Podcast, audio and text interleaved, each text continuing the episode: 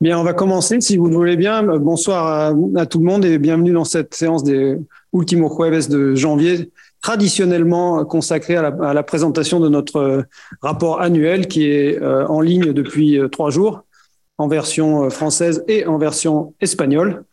Et donc, l'objectif de cette séance, bah, c'est d'en faire une, présentation à la fois générale et ciblée, c'est-à-dire exposer le sommaire, parler un petit peu des différents chapitres et puis surtout donner la parole à, quelques contributeurs qui ont écrit des, des chapitres dans, dans cet ouvrage.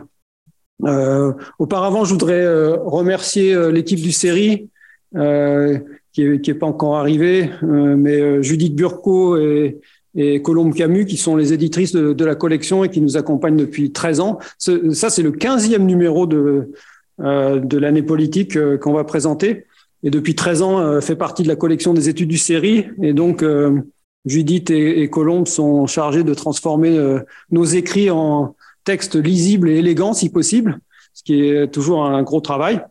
Je voudrais aussi remercier les 13 contributeurs qui m'ont accompagné dans, dans la rédaction de, ce rapport. Et souligner avant de commencer qu'il y a quelques nouveautés. Après 15 ans, on arrive quand même à essayer de se renouveler un minimum. Euh, et parmi les nouveautés de, ce rapport par rapport au précédent, je dirais, je mentionnerai la, la place de l'international. Euh, c'est pas un rapport qui a souvent abordé des questions de politique internationale. Euh, et c'est le cas. Il y a deux chapitres euh, cette année, deux contributions cette année sur des questions internationales, sur des questions d'évolution à la fois historique et récente. L'évolution historique fait partie de, disons, la, la, toute la série de textes sur des dimensions plus historiques et porte cette année sur l'évolution de l'intégration nord-américaine, c'est-à-dire l'accord de libre-échange nord-américain euh, associant le Canada, les États-Unis et le Mexique. C'est un, un, papier qui a été écrit par Michel Roux, qui est une, une, collègue québécoise, qui a eu un empêchement, malheureusement. Elle est à Paris, mais elle va pas pouvoir arriver à temps euh, pour, euh, pour contribuer à nos, à nos discussions mais je pourrais faire un résumé euh, de son, propos si ça, si intéresse. L'autre papier est écrit par Kevin Partenet, qui est bien présent, lui, euh, et, qui porte sur les évolutions plus récentes, euh, et pas simplement de l'intégration d'Amérique du Nord, mais du multilatéralisme latino-américain. Donc, il prendra la parole pour, euh, pour résumer sa contribution. L'autre nouveauté de ce rapport, c'est qu'on a un papier, on a enfin un papier sur Haïti, euh, qui a été écrit par un, un, dominicain, un collègue dominicain, Pedro Ortega.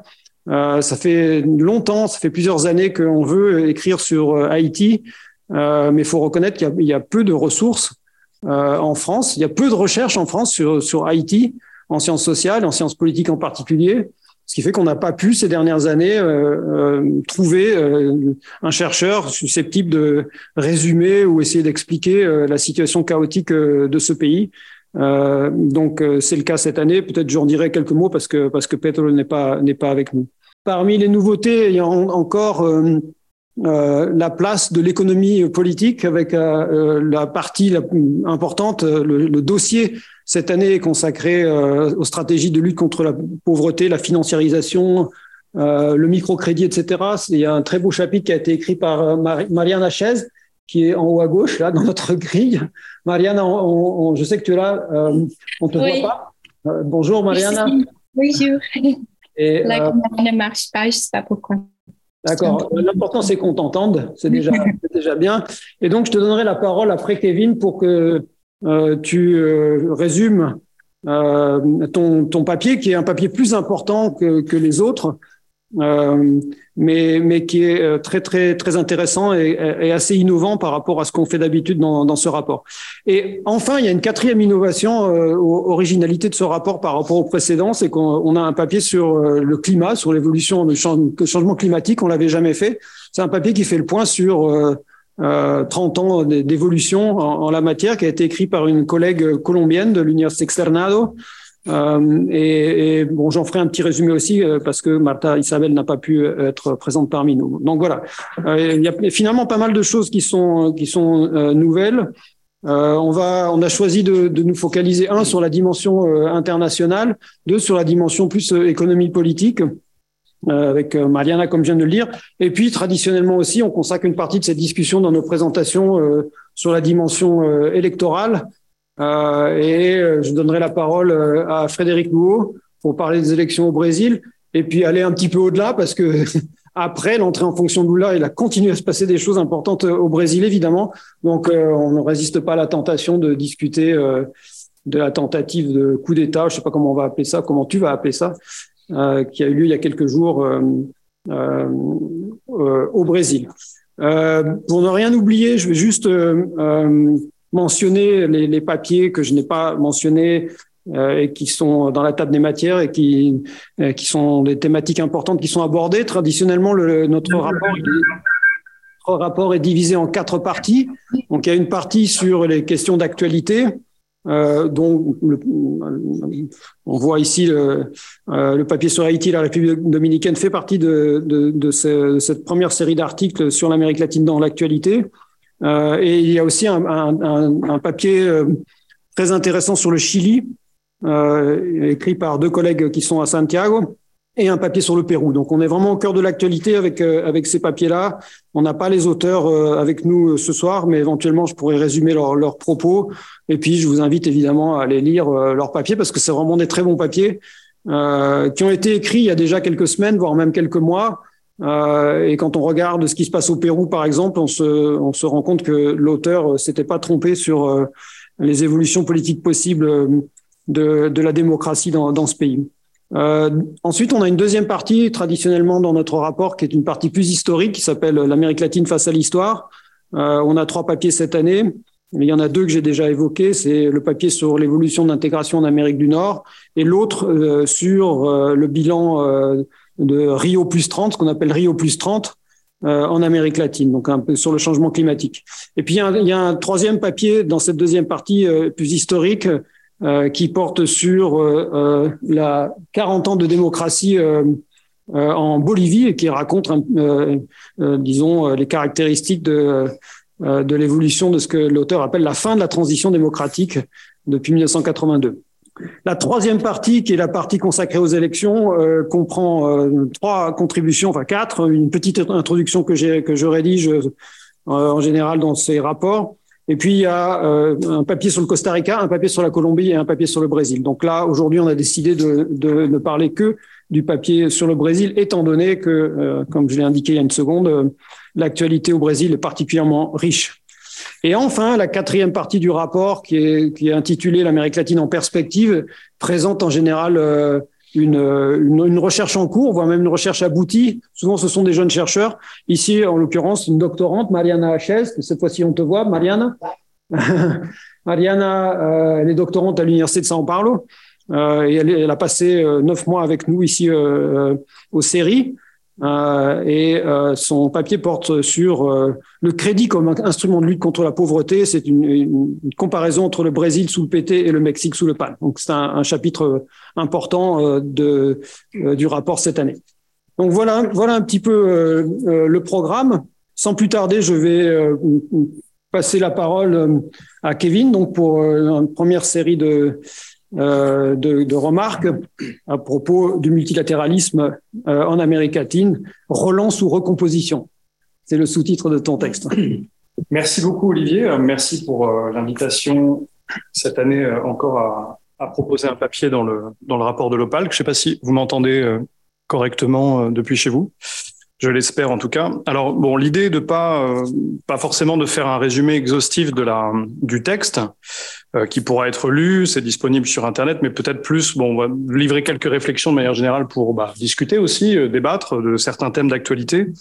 C'est d'autant plus facile, je pense, de, de débattre et d'échanger sur l'actualité qu'il y a euh, quelques heures à peine, quelques jours, euh, se tenait le sommet de la CELAC avec beaucoup d'actualités sur la coopération régionale. Euh, et donc, ça va faire écho à certains des points que, que j'évoquais. Alors, comme tu le mentionnais, le sous-titre relance ou recomposition. L'idée est de, on va dire, de proposer une réflexion sur les dynamiques en cours en Amérique latine. Euh, ceux d'entre vous qui sont euh, voilà au fait de, de, de l'historique de cette coopération très riche en Amérique latine, euh, vous savez que c'est des hauts et des bas, euh, des retours en arrière, des avancées constantes hein, sur l'intégration, la, coopération, le régionalisme, quel que soit le mot qu'on utilise. Mais dans tous les cas, euh, ce que l'on voit, c'est qu'il y a toujours eu une grande activité de coopération à l'échelle latino-américaine. J'utilise ce terme d'échelle parce que précisément, c'est une des logiques que j'utilise euh, dans le papier, c'est d'essayer d'examiner euh, l'actualité de cette coopération à travers différentes échelles. L'Amérique latine, on peut l'observer de différentes façons, euh, que ce soit, on va dire, depuis un point de vue un peu plus haut, c'est-à-dire l'Amérique latine dans le multilatéralisme global, souvent qu'on qualifie le global, euh, on peut l'observer dans la dimension plutôt continentale. Alors pour le continental, on a évoqué, on a utilisé toute une série de termes euh, dans l'histoire. On a parlé d'interaméricanisme, de panaméricanisme. Euh, il y a eu beaucoup d'outils, d'instruments, de sommets qui ont été organisés vraiment, et qui prenaient en considération cette dimension continentale. Et puis il y a les dimensions proprement régionales, donc les, les organisations régionales qu'on connaît le mieux, le Mercosur, la Cannes, le SICA, euh, aujourd'hui, d'autres organisations comme l'Alliance du Pacifique. Bon, l'idée, en découpant euh, l'analyse avec ces différentes échelles, c'est essayer de trouver euh, une mode de, lecture pour essayer d'évaluer la, la, santé, l'état, l'état de santé de cette coopération. Est-ce qu'elle est plus en santé quand on prend un point de vue extérieur, c'est-à-dire la place de l'Amérique latine dans le multilatéralisme global, ou est-ce qu'elle est plus ou moins en santé quand il s'agit juste de coopérer entre soi pour se positionner vers l'extérieur Bref, la question était un peu celle-ci. Alors, le point de départ, malgré tout, c'est pour ça qu'il y a ce sous-titre relance et recomposition. Tu m'arrêtes hein, quand je j'ai pas regardé ma montre au j'ai commencé à parler, mais et le point de départ et le constat de départ, c'était aussi de se dire, on va évaluer l'état de santé du, de la coopération régionale parce que la coopération va mal, de manière globale. -dire le multi, au moment euh, où, où, là on regarde la coopération, on est dans un moment, euh, et c'était encore plus vrai sous le mandat de Donald Trump, c'était vrai avec Jair Bolsonaro, où le multilatéralisme global allait très mal. Euh, il y avait une désaffection profonde de la part des institutions des Nations Unies. Je me renvoie aux stratégies d'exit hein, par Trump de différentes institutions qui mettaient une crise générale sur comment on utilise, comment on vit, comment on peut fonctionner, comment on peut faire fonctionner les institutions multilatérales. Et puis, il y a une autre crise, un autre niveau de crise qui touchait directement l'Amérique latine. Euh, J'ai probablement pas besoin de rappeler toutes les crises qui ont, qui ont affecté le continent, mais ce que l'on sait, c'est que ces crises politiques qui ont touché quasiment tous les pays, elles ont eu un impact extrêmement important, fort sur la coopération régionale. Le Venezuela, en l'occurrence, a été une crise, une crise clé de voûte qui a désarticulé beaucoup d'organisations régionales. C'est vrai pour l'UNASUR, qui a quasiment disparu, qui a été qualifié pendant très longtemps en état de mort cérébrale. Euh, ça a été le cas de la CELAC, qui jusqu'à la réactivation par le Mexique était aussi euh, en, une sorte d'état inerte. Euh, et ça a été le cas pour la, communauté andine. C'est aussi le cas pour la, la, SICA, mais si on renvoie plutôt au Nicaragua, bref, les crises, elles ont eu aussi pour effet de paralyser la coopération régionale. Donc le point de départ, il est celui-là, c'est de dire, on a d'un côté une crise générale du, multilatéralisme, et puis on a une fragmentation, une crise du régionalisme en Amérique latine. Donc comment on peut observer tout ça, quel rôle ça a, et comment essayer d'en dégager une trajectoire? Donc euh, c'est pour ça que j'ai découpé aussi en tranches. Donc le multilatéralisme continental, ce que peut-être on peut dire de manière assez simple, c'est que euh, il est, il est bon en crise. On l'a vu à un certain nombre, dans un certain nombre d'occasions. Quand je parle de ce multilatéralisme continental, j'évoque surtout une organisation, l'organisation des États américains, euh, qui, encore une fois, par le Venezuela, a été mis dans une situation de paralysie puisqu'à chaque fois qu'il s'agit d'introduire une résolution sur un sujet justement faisant état d'attaque aux droits de l'homme, à la démocratie, bah, mécaniquement il y a un effet de blocage qui s'est résulté, qui a produit en tout cas comme résultat la demande de sortie par le Venezuela de l'organisation qui a été actée et même demande a été effectuée pour le Nicaragua pour à peu près les mêmes affaires, hein, c'est-à-dire atteinte aux droits de l'homme et euh, violation des, des règles de, de la du fonctionnement en tout cas normal de la démocratie. Donc ce, ce, ce niveau-là de multilatéralisme continental, on va dire qu'en Amérique latine, il a été, il est dans un état de blocage euh, qui tente souvent d'être substitué par précisément une autre organisation qui a une ambition continentale, c'est la CELAC, Communauté d'États latino-américaines et caribéennes, qui euh, euh, fonctionne plus ou moins, je l'évoquais, bon, on pourra y revenir éventuellement, je vais pas revenir sur toute l'actualité de l'organisation, mais qui a été mis dans un état de paralysie. Pourquoi? Parce que le Venezuela a cherché, en tout cas, à instrumentaliser, à utiliser cette organisation comme caisse de résonance politique et essayer de, de, de, on va dire, créer des coalitions de soutien pour défendre le régime. Tout ça a eu un effet de fragmentation et de rendre l'organisation complètement inopérante, paralysée, ce qui a aussi bloqué, on va dire, la deuxième organisation de niveau continental.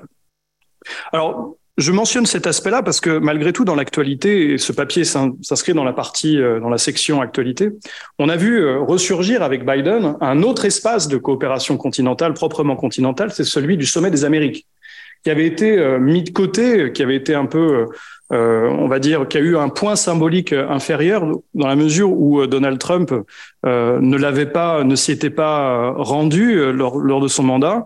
Et on a vu donc Joe Biden essayer de réactiver cet espace de coopération continentale.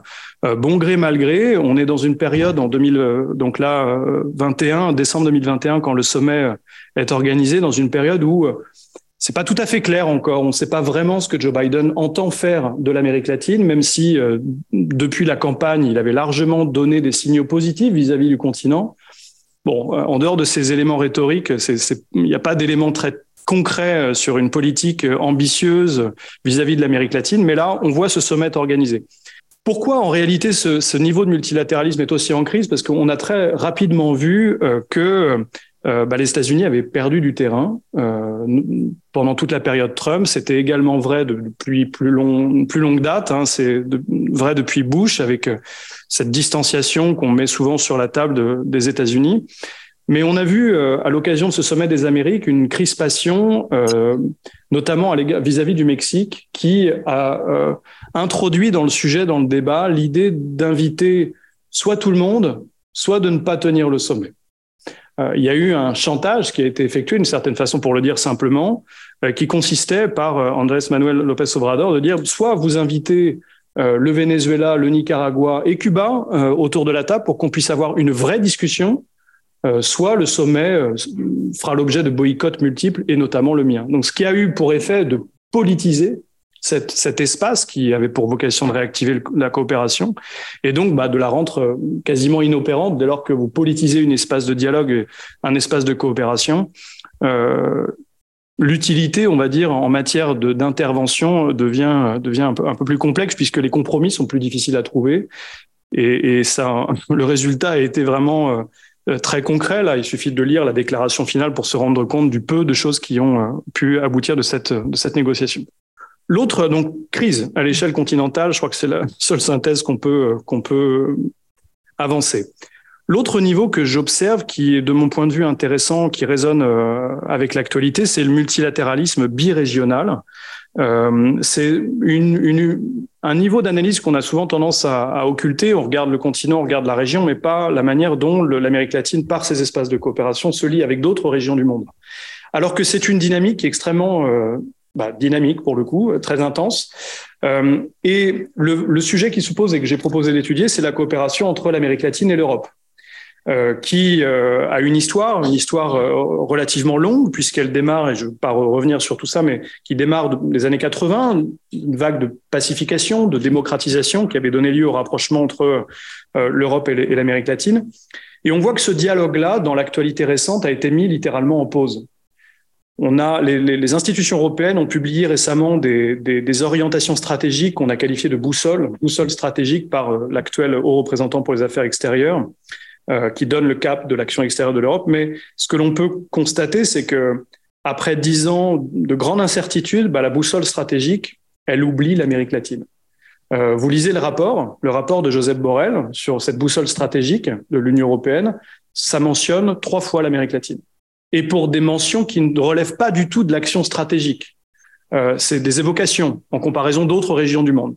Donc, euh, pendant très longtemps, l'Amérique latine est, restée un peu en dehors du radar euh, de, de, de l'Union européenne, alors même que cette coopération revêt, a revêtu dans l'histoire une, une, dimension extrêmement stratégique, extrêmement importante. Pourquoi? Parce que dans beaucoup d'institutions multilatérales, onusiennes notamment, le couple, si on peut parler de, de, de cette relation comme ça, le couple Union européenne-Amérique latine a toujours été très utile par rapport au nombre de voix quand il s'agit de faire voter une résolution, de faire voter un texte, la garantie d'une réserve de vote de 33 pays plus les États européens, eh bien, dégage déjà un nombre d'États conséquent qui permet d'avoir des, logiques, on va dire pas de majorité, mais de, de blocs importants dans l'action multilatérale.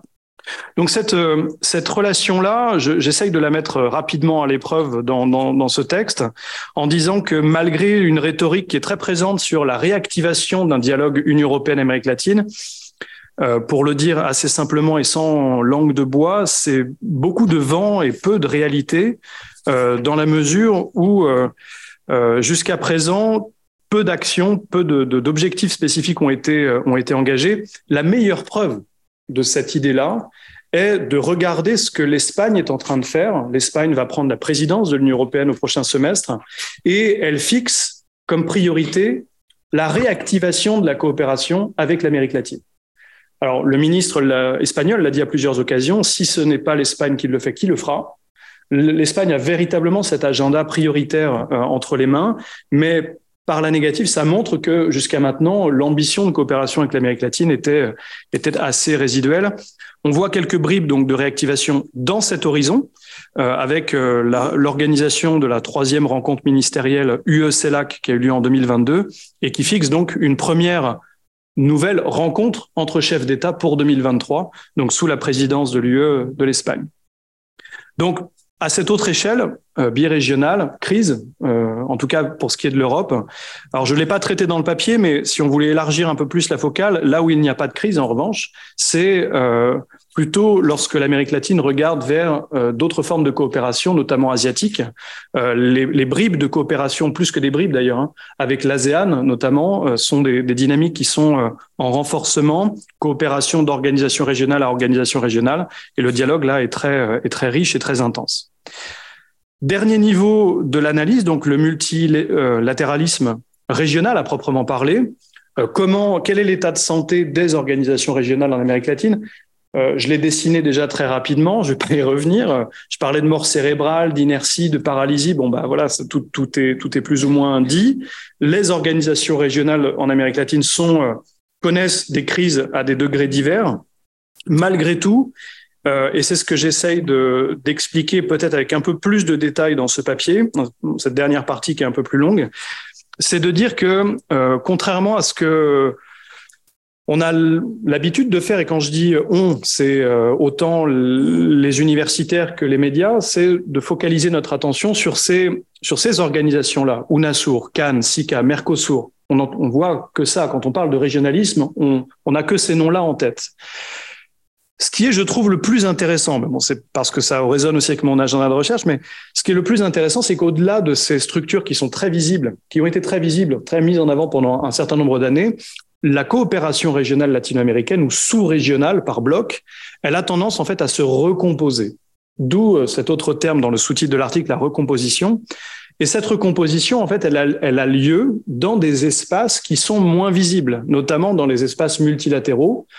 En fonction des négociations multilatérales, au gré des sujets qui sont abordés, on voit des coalitions se former qui ne correspondent en aucune façon aux contours ou aux limites qui sont traditionnellement euh, euh, existantes via les organisations régionales. Donc, ce qui est intéressant, c'est de, de, regarder, de voir, d'observer des négociations multilatérales aujourd'hui. Par exemple, le climat, c'est peut-être le plus intéressant, et de se rendre compte que dans la négociation, ce n'est pas, il n'y a pas deux blocs centra-américains, deux blocs andins, deux blocs du cône sud, deux blocs de la Caraïbe, même si là c'est à peine vrai ce que je dis, parce que le bloc caribéen dans les négociations multilatérales environnementales est très très fort et très puissant. Mais ce qui est intéressant, c'est qu'au-delà de ces contours, on a des, des réarticulations de groupes que dans le langage multilatéral, on a, on appelle souvent les like-minded groups ou like-minded states, ceux qui pensent à peu près pareil sur des thèmes spécifiques, et que l'on regarde des négociations environnementales, des négociations sur la santé publique, des négociations sur la migration, des négociations sur divers sujets multilatéraux, on voit une recomposition de ces coopérations latino-américaines. Et c'est ça que je trouve le plus intéressant parce que contrairement à ce que on a de manière très visible les organisations régionales, bah en fait, la coopération, elle dépasse très largement ces cadres-là, ces coquilles organisationnelles pour se redessiner d'autres façons et selon d'autres intérêts. Et donc, le plus fascinant à partir de là, c'est de se dire, on entre donc dans un, on a, on a déjà bien entamé le 21e siècle, mais on entre dans une nouvelle ère euh, avec de nouvelles puissances, de nouvelles reconfigurations des forces, de nouveaux enjeux, les communs, l'urgence des communs, des catastrophes naturelles, le changement climatique. Et ce qui est le plus intéressant, c'est que par rapport à cette recomposition des coopérations, bah, ça implique d'aller regarder, d'aller chercher, d'aller étudier quels sont les, intérêts qui fondent les consensus, qui font la convergence des positions latino-américaines. Les questions euh, qu'on peut soulever, alors c'est pas dans le papier, mais les questions qu'on peut soulever à partir de cette réflexion, c'est qu'aujourd'hui, dans les grands sujets qui nous occupent à l'échelle planétaire, quels sont les intérêts qui vont faire converger les États latino-américains? Qu'est-ce qui va faire converger aujourd'hui euh, le Brésil avec le Pérou, euh, l'Argentine, le Mexique, au-delà des agendas politiques, au-delà des cadres idéologiques, s'ils existent, quand ils existent, quels sont les, éléments qui vont être vecteurs de convergence et qui vont fonder justement ces groupes réarticulés, recomposés? Donc là, il y a tout un agenda de recherche qui, euh, qui est nécessaire, qui doit être investi, qui est peu investi dans la littérature euh, académique encore aujourd'hui, mais qui voilà résonne beaucoup avec cette réflexion très générale sur le, les crises. Alors j'ai mis dans le titre, j'ai parlé des multilatéralismes. Vous comprenez maintenant pourquoi. Donc ces crises qui, ces crises qui touchent les multilatéralismes impliquent donc de retourner véritablement dans ce qui fonde l'ADN de la coopération euh, au sein du continent. Voilà ce que je voulais dire. Bon, c'est assez général, mais c'est peut-être pour susciter le débat, les questions et les échanges euh, à la suite. Merci beaucoup. Merci à toi, Kevin. Euh, on va, écouter maintenant euh, Frédéric Louot pour commencer la séquence commentaires sur les élections avec un commentaire sur le Brésil. Mais si tu veux étendre un petit peu ton, propos à la Colombie, voire même au Costa Rica, bienvenue. Merci. Bonjour à toutes et à tous. Et merci Olivier pour cette nouvelle invitation pour contribuer au LAPO. C'est toujours un plaisir d'être le dernier à envoyer ma communication pour, pour des raisons liées au calendrier électoral, bien sûr. Mais je suis quand même invité pour euh, présenter. Vous n'êtes pas rancunier. Euh, et euh, c'est toujours un plaisir aussi d'être là pour participer à cette, à cette rencontre. Et cette année, en effet, le Brésil était un pays important hein, à, plusieurs titres hein, pour l'année 2022. D'abord parce que le pays célébrait les 200 ans, son, bicentenaire d'indépendance. Euh, célébration qui a eu lieu le, le, 7 septembre 2022. Et ensuite, parce que petit peu moins d'un mois après, euh, le Brésil célébrait une élection qui était à haut risque, hein, une élection sous tension, euh, qui a suscité une attention euh, nationale et internationale assez importante. Euh, et cette élection brésilienne, en effet, elle était intéressante parce qu'elle s'inscrivait dans un cycle qui était un cycle d'alternance qu'on étudie pas mal ici, hein, parce qu'Olivier, ton prochain ouvrage porte sur ces, ces alternances électorales en Amérique latine. on l'a vu justement euh, en 2002 précédemment avec euh, l'alternance en Colombie et la victoire de Gustavo Petro, hein, qui aurait aussi mérité une intervention ici. Euh, on l'a vu aussi avant cela avec l'alternance au Costa Rica. et puis ben, en fin d'année dernière, quand même, l'alternance au Chili qui était aussi importante. et ces différentes alternances, et notamment celle au Chili et, et en Colombie avec ces, ces, ces tournants à gauche, euh, bah, susciter un certain optimisme quand même, hein, parce que dans les deux cas, il y avait quand même des élections polarisées euh, avec un candidat outsider d'une droite populiste euh, radicale euh, qui était présenté comme étant proche du pouvoir. Euh, dans les deux cas, on craignait la réaction du perdant et finalement une, une fragilisation des démocraties. Et finalement, autant au Chili qu'en Colombie, on a eu des élections qui, dont finalement l'issue a été plutôt favorablement surprenante du point de vue de la consolidation démocratique. Euh, et donc, euh, dans le cas du Brésil, on avait à la fois cette inquiétude parce que le, euh, le contexte était un petit peu différent. On était dans le contexte là d'un gouvernement d'extrême droite qui était au pouvoir et qui cherchait à se maintenir au pouvoir et qui avait beaucoup à perdre avec une alternance. Et d'un autre côté, cette question de fond sur une fragilisation plus large de la démocratie brésilienne qui a commencé au milieu des années 2010 hein, avec la procédure de destitution contre Dilma Rousseff. Et il était intéressant et inquiétant d'observer ce qui allait se passer autour de cette alternance, euh, sachant que organiser une élection, c'est toujours une mise en jeu de la démocratie, hein, une prise de risque aussi pour la démocratie, et ça suscite des inquiétudes qui parfois sont assez graves et profondes. et on a vu alors sans prendre des cas lointains comme des élections qui terminent en guerre civile, comme en Côte d'Ivoire il y a en, en 2010, mais plus proche de nous ou du continent américain, il y a eu ces protestations post-électorales au Honduras en 2017, en Bolivie, euh, avec des victimes, des morts, des violences très importantes en 2019, et bien sûr la prise du Capitole à la suite euh, de la euh, non-réélection contestée par Donald Trump aux États-Unis.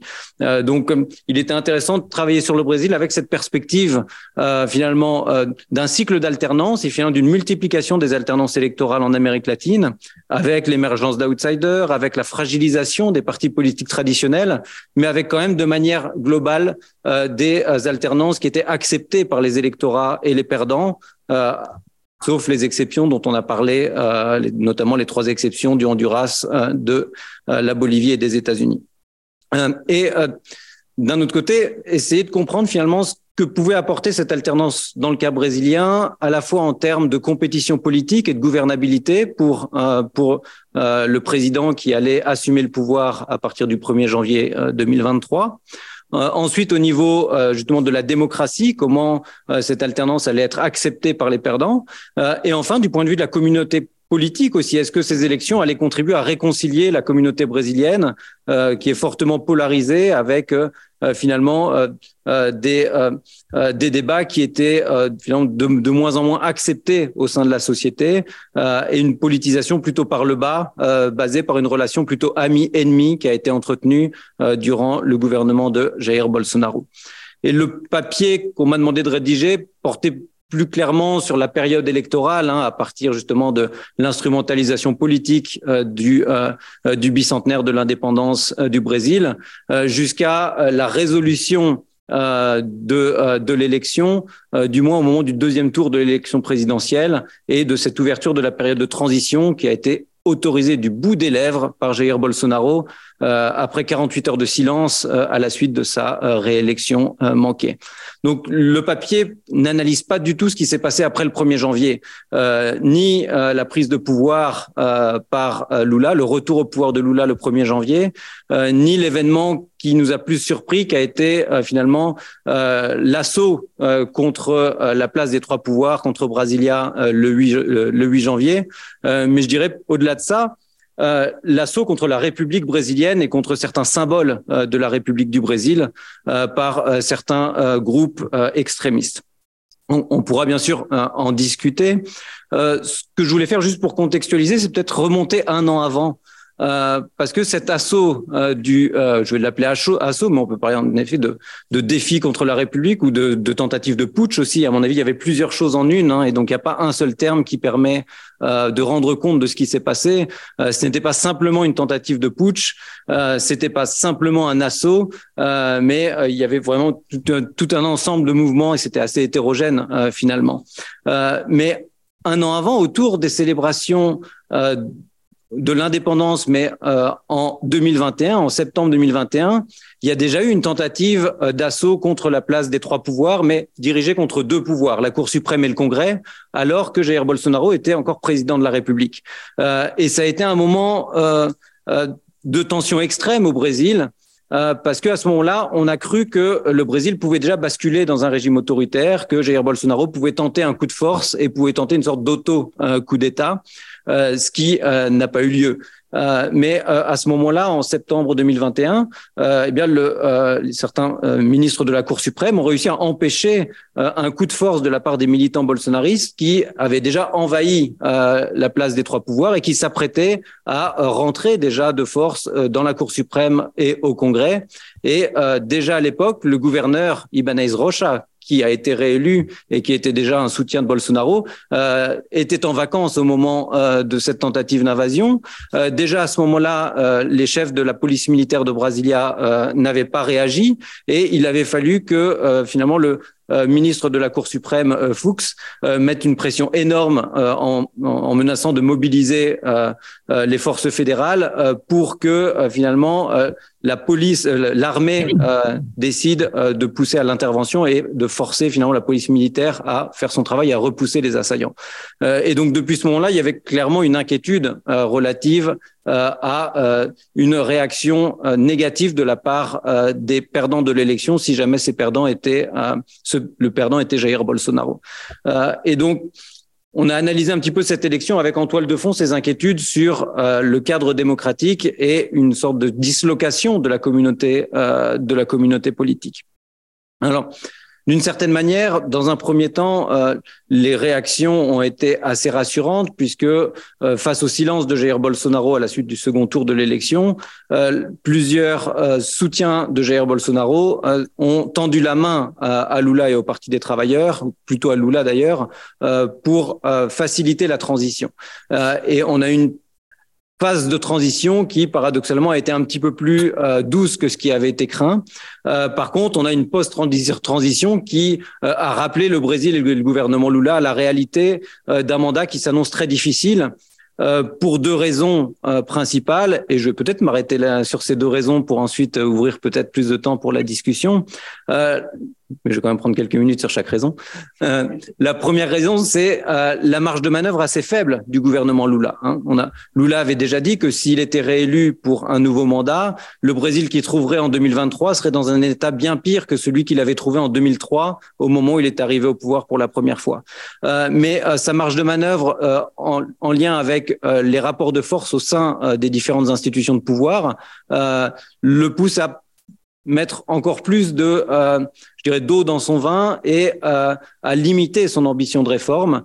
Euh, déjà parce que sa victoire a été assez étriquée, hein, 49,1% pour Jair Bolsonaro, 50,9% pour Lula, et que encore, d'après les derniers sondages, plus de 40% de la population brésilienne considère qu'il euh, y a une fraude électorale et que euh, Lula n'a pas gagné cette élection. C'est quand même euh, quatre électeurs sur dix qui soutiennent encore que il y a des possibles fraudes autour de cette élection et qui ne confèrent pas la légitimité au vainqueur. mais aussi parce que le Parti des travailleurs, qui n'a jamais été hégémonique, hein, qui n'a jamais été euh, disposé d'une majorité absolue euh, au, Congrès, euh, ne dispose que de moins de 70 sièges au Congrès sur 513, que le parti le mieux représenté est le parti de Jair Bolsonaro, le Parti libéral, et que pour rien que déjà pour pouvoir arriver là et pour pouvoir être élu, Lula a passé des alliances avec de nombreux, de nombreuses euh, formation politique et euh, il a une alliance assez hétérogène. Ça ne veut pas dire qu'il sera pas en mesure de gouverner et euh, il a l'expérience pour et il y a aussi un certain pragmatisme au sein du Congrès qui peuvent qui peut permettre à Lula de construire des majorités ponctuelles et de commencer à engager des projets de réforme. On l'a vu pour le maintien euh, des engagements qui avaient été pris par son prédécesseur Bolsonaro sur des programmes de redistribution, hein, de, de maintenir le montant de la bourse euh, à Auxilio Brasil, qui va peut-être redevenir la bourse famille euh, à un niveau de 600 reais par mois. Il a dû faire voter euh, finalement un dépassement du plafond budgétaire par le Congrès pour pouvoir maintenir cette, cet engagement et cette mesure qui avait été mise en place par, par Bolsonaro au moment des élections. mais on sait que l'opposition euh, parlementaire. L'opposition au Congrès ne va pas lui faire de cadeaux. Et euh, il y a aussi euh, des opposants de la de la branche racine du bolsonarisme. et cette composition du Congrès nous montre que le bolsonarisme c'est enraciné et peut-être pour longtemps dans la société brésilienne et qu'il a une représentativité politique assez forte. Euh, ça a d'ailleurs été dit euh, par Bolsonaro lui-même lors de son bref discours après ses 44 heures de silence euh, que euh, la droite euh, et euh, l'extrême droite étaient sortis paradoxalement peut-être renforcés de ces élections si on n'observe pas que l'élection présidentielle mais si on observe les rapports de force de manière plus générale. Et en effet, il faudra compter avec des opposants très vigoureux contre Lula, euh, dont certains ont des comptes à régler avec lui de manière presque personnelle. Hein. Je pense au nouveau sénateur Sergio Moro, le juge Camille Lula en prison, euh, l'ancienne ministre Damares Alves, euh, l'ancien euh, vice-président Hamilton Moran, neuf anciens ministres de Jair Bolsonaro siègent au Congrès actuellement. et on a vu aussi à travers euh, le traitement euh, et la passivité des forces de l'ordre euh, au moment de l'invasion du 8 janvier que le bolsonarisme est encore très implanté jusqu'au plus haut niveau de l'État que ce soit dans les forces de l'ordre, mais aussi au sein des gouvernorats dans, dans les États fédérés, mais même au sein du gouvernement, des agences du gouvernement fédéral. et donc là, il va y avoir un enjeu aussi pour Lula de rééquilibrer finalement le pouvoir sans donner je dirais, des arguments à l'opposition qui se présentent déjà comme victimes de règlements de compte et comme victimes euh, d'une chasse aux sorcières, euh, que ce soit au niveau des forces armées, mais aussi au niveau euh, des militants bolsonaristes hein, qui présentent finalement leur arrestation comme une injustice. Ils se sont présentés comme étant dans des camps, je cite, des camps de concentration de Lula. avec aussi beaucoup de fake news qui ont circulé. et donc, le principal enjeu pour pour euh, Lula à court terme, c'est vraiment euh, euh, son objectif de euh, reconsolider un socle euh, d'union nationale et de neutraliser politiquement cette opposition la plus radicale du bolsonarisme et de tenter de reconstruire la confiance finalement autour d'un nouveau projet de société. et pour ça, sa marge de manœuvre est assez minimale. Et je dirais de l'autre côté, le deuxième grand défi euh, pour Lula, ça va être justement cette gestion euh, d'une euh, d'une opposition qui est prête à tout finalement pour mettre des bâtons dans les roues du, du nouveau gouvernement et à utiliser toutes les ressources qui sont à leur à leur disposition. et je dirais que malgré tous les traumatismes qui sont liés à cette invasion du 8 janvier, euh, personnellement, je considère que ça aurait pu être bien pire. Euh, et euh, c'est quelques milliers de personnes qui ont campé à Brasilia et qui ont convergé vers Brasilia après deux mois d'actes antidémocratiques un petit peu partout dans le pays. ces personnes ont convergé et sont allées vers la place des trois pouvoirs sans armes.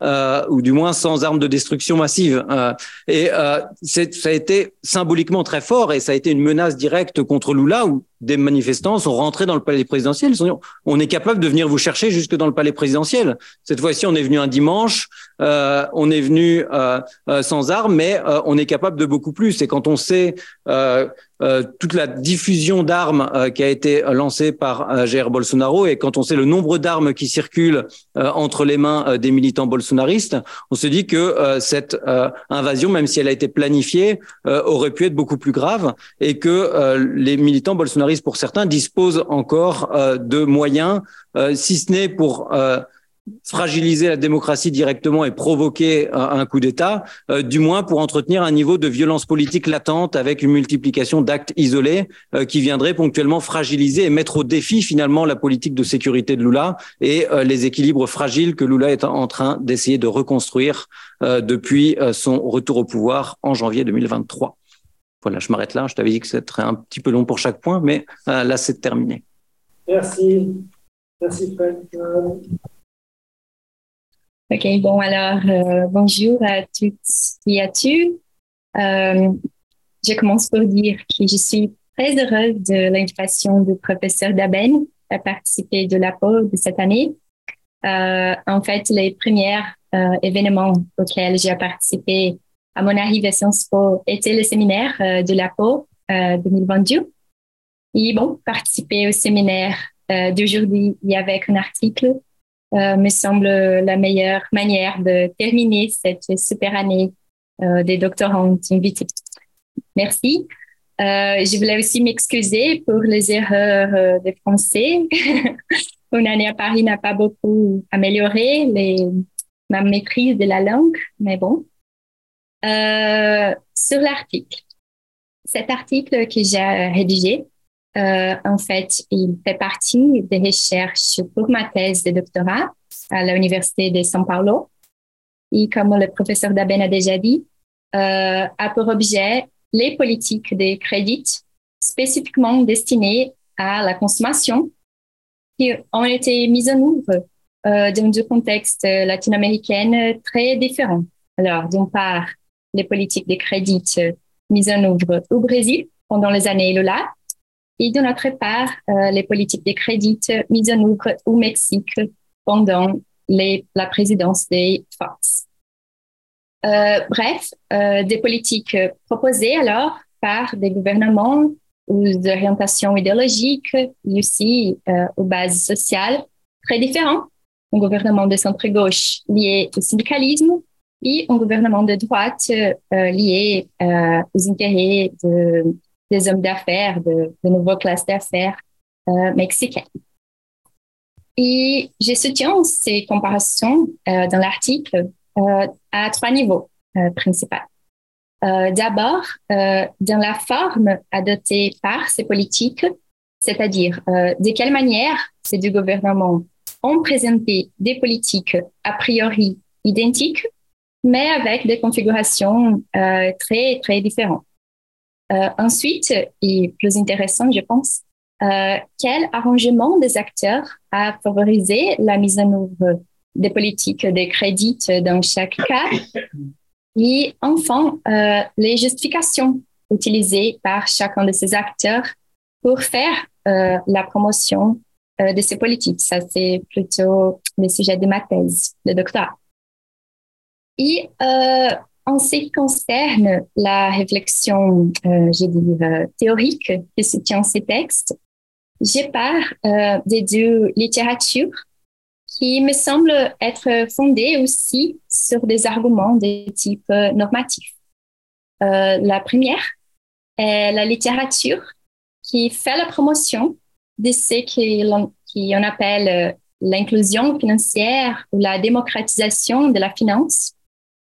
Euh, il s'agit d'une littérature euh, que l'on trouve surtout dans le domaine des sciences économiques, mais que, en raison de sa relation avec les agendas proposés par des organisations internationales, des agences de développement, enfin, euh, je considère presque comme une littérature de advocacy, non, de défense d'intérêt, je crois, je sais pas. Euh, et bon, en gros, euh, les thèses soutenues par ces auteurs euh, sont que l'accès des plus pauvres au système bancaire et financier permettrait euh, de réduire la pauvreté et, à la limite, les inégalités sociales en s'appuyant sur une pléthore de justifications, par exemple que l'accès aux services tels que la santé et l'éducation sera élargi, tout comme l'accès au logement, à la consommation de biens durables, qu'il aura une plus grande sécurité individuelle et familiale dans les périodes de fluctuation des revenus ou même de la consommation, comme par exemple des périodes de chômage ou des maladies, aussi que l'accès au crédit pourrait profiter la création des entreprises, permettant alors euh, la autosuffisance des familles. L'accès au crédit fonctionnerait en somme comme une sorte d'enlargissement euh, des revenus avec des effets sur l'estime de soi, la qualité de vie et les perspectives euh, des futurs. D'une autre part, il y a une très grande littérature euh, critique, surtout dans le domaine des études sur le néolibéralisme et la financiarisation, un mot très difficile en français en fait, euh, qui considère que l'inclusion des plus pauvres dans le système financier serait une alternative surtout conservatrice de, de politique euh, sociale, euh, aussi une alternative à la croissance des salaires, une alternative même aux services publics qui sont entièrement assurés par l'État. Et dans ce contexte, alors, un certain nombre d'auteurs ont classé ces politiques de promotion du crédit populaire comme l'industrie de la pauvreté, pauvreté ou même la financiarisation des plus pauvres et la financiarisation des politiques sociales. on arrive même euh, mon hypothèse dans l'article est que derrière euh, les mêmes rubriques d'inclusion financière d'un côté ou de financiarisation de la pauvreté d'autre euh, se cachent des trajectoires des politiques publiques très, très différentes, c'est-à-dire euh, des conceptions très différentes des mêmes politiques et des motivations aussi très différentes pour, le, pour leur mise en œuvre. Euh, rapidement, sur le plan méthodologique, je me suis basée sur euh, l'analyse des documents, soit des documents gouvernementaux au Brésil du Mexique, soit des projets de loi, des débats législatifs. Euh, j'ai aussi utilisé plusieurs bases de données pour, par exemple, les niveaux d'inclusion financière, euh, les niveaux d'endettement des plus pauvres dans chaque situation, euh, les niveaux d'accès aux services publics. Et enfin, je crois qu'il est plus important, j'ai mené des entretiens dans les deux pays, au Brésil et au Mexique, et totalisant, je crois qu'il y a plus de 50 heures de matériel enregistré que je dois encore euh, faire la transcription. Alors, une très mauvaise idée. Mais bon, pour les cas du Brésil, j'ai interviewé euh, notamment euh, des syndicalistes et même quelques députés liés au syndicalisme, des députés du PT surtout. aussi des membres de l'équipe économique du gouvernement Lula qui était directement responsable non, de l'élaboration de ces politiques, et enfin euh, des banquiers. Euh, trois acteurs qui, dans les contextes du Brésil, ont directement négocié et vraiment négocié euh, les formats des politiques de crédit avec des arguments très différents. Ça, c'est quelque chose que j'explore dans la thèse de doctorat. Euh, dans le cas du Mexique, euh, j'ai interviewé pour l'instant quelques personnes du gouvernement Fox et quelques chercheurs qui m'ont aidé à mieux comprendre et à mieux organiser toutes les informations. Euh, très vite, j'ai divisé mon article en deux parties, surtout deux parties. Et dans la première partie, j'ai fait une analyse des données sur l'inclusion financière en Amérique latine. Euh, les Sud de l'Asie et l'Amérique latine, en fait, sont les deux régions du monde qui ont les plus bancarisées entre 2011 plus ou moins et 2020. Mais je démontre euh, dans l'article qu'entre les pays de l'Amérique latine, cette inclusion bancaire est encore très, très inégale. Et le Mexique, spécialement, euh, présent au niveau bien inférieur des attentes en termes d'inclusion financière. Euh, je démontre également qu'au Brésil, comme au Mexique, ce sont les personnes les plus pauvres qui ont les moins accès au, système bancaire et qui ont les pires conditions d'accès au crédit formel et au crédit bon marché. Ils sont aussi beaucoup plus exposés à l'insécurité, de l'informalité, voire euh, à la violence de prêts usuraires, surtout au Mexique. Euh, J'ai trouvé aussi quelques informations euh, très intéressantes, à mon avis, concernant l'utilisation même de crédit. Par exemple, au Brésil, où les systèmes de santé et d'éducation sont publics et universels, euh, parmi les 40% les plus pauvres, Seuls 100% ont déclaré avoir contracté un prêt pour couvrir euh, les dépenses de santé et 0% pour euh, des dépenses en éducation, de l'éducation. Euh, en réponse alors aux critiques, aux analyses critiques à propos de ces politiques. Au Mexique, dans les mêmes 40%, 25% avaient emprunté pour des dépenses en santé et 15% pour l'éducation, alors beaucoup plus qu'au Brésil. Et bon, dans les deuxièmes parties de mon article, j'ai présent la comparaison entre les politiques des crédits à la consommation du Brésil et du Mexique. Euh, je soutiens d'abord que l'évolution historique de l'agenda de crédit dans les deux pays est assez similaire. Elle commence euh, par l'action catholique dans les années 50, passe par la prolifération des organisations non gouvernementales dans les années 80 pour aboutir euh, aux politiques régionales dans les années 90 qui proviennent précisément des gouvernements du PT, des gouvernements municipaux du PT et du gouvernement Fox à Guanajuato au Mexique. Mais qui à partir des années 2000, on observe un clivage dans la manière euh, de faire la promotion de ces mesures. Et très vite ici, euh, les politiques que je compare effectivement sont la Ley de Oro y Crédito Popular, Mexique, et euh, surtout la création du crédit salariaux là-bas. Euh, la création de ces mêmes styles de crédits salariaux au Brésil, aussi la création d'une banque publique pour offrir de microcrédits et un mécanisme pour allouer 10% de réserves obligatoires des banques privées aussi aux microcrédits brésiliens. Euh, bien vite, rapidement, comme euh, conclusion euh, de l'article, de la recherche, euh, si le Brésil et le Mexique ont mis en œuvre des politiques basées sur ces mêmes modalités et pour les mêmes populations cibles, elles étaient bien différentes dans leur motivation, leur contour, euh, comme l'hypothèse. Au Mexique, sous le gouvernement de force, l'offre des crédits aux populations plus pauvres a été confiée surtout aux institutions financières privées, tandis que l'État n'avait pas de normes spécifiques pour éviter des abus ou même des frais excessifs sur euh, les plus pauvres. Exactement alors au format euh, prescrit par des organisations internationales qui euh, je détaille dans les textes. Euh, aussi, cette augmentation de l'offre des crédits n'a pas non plus été concomitant à des augmentations euh, de salaires.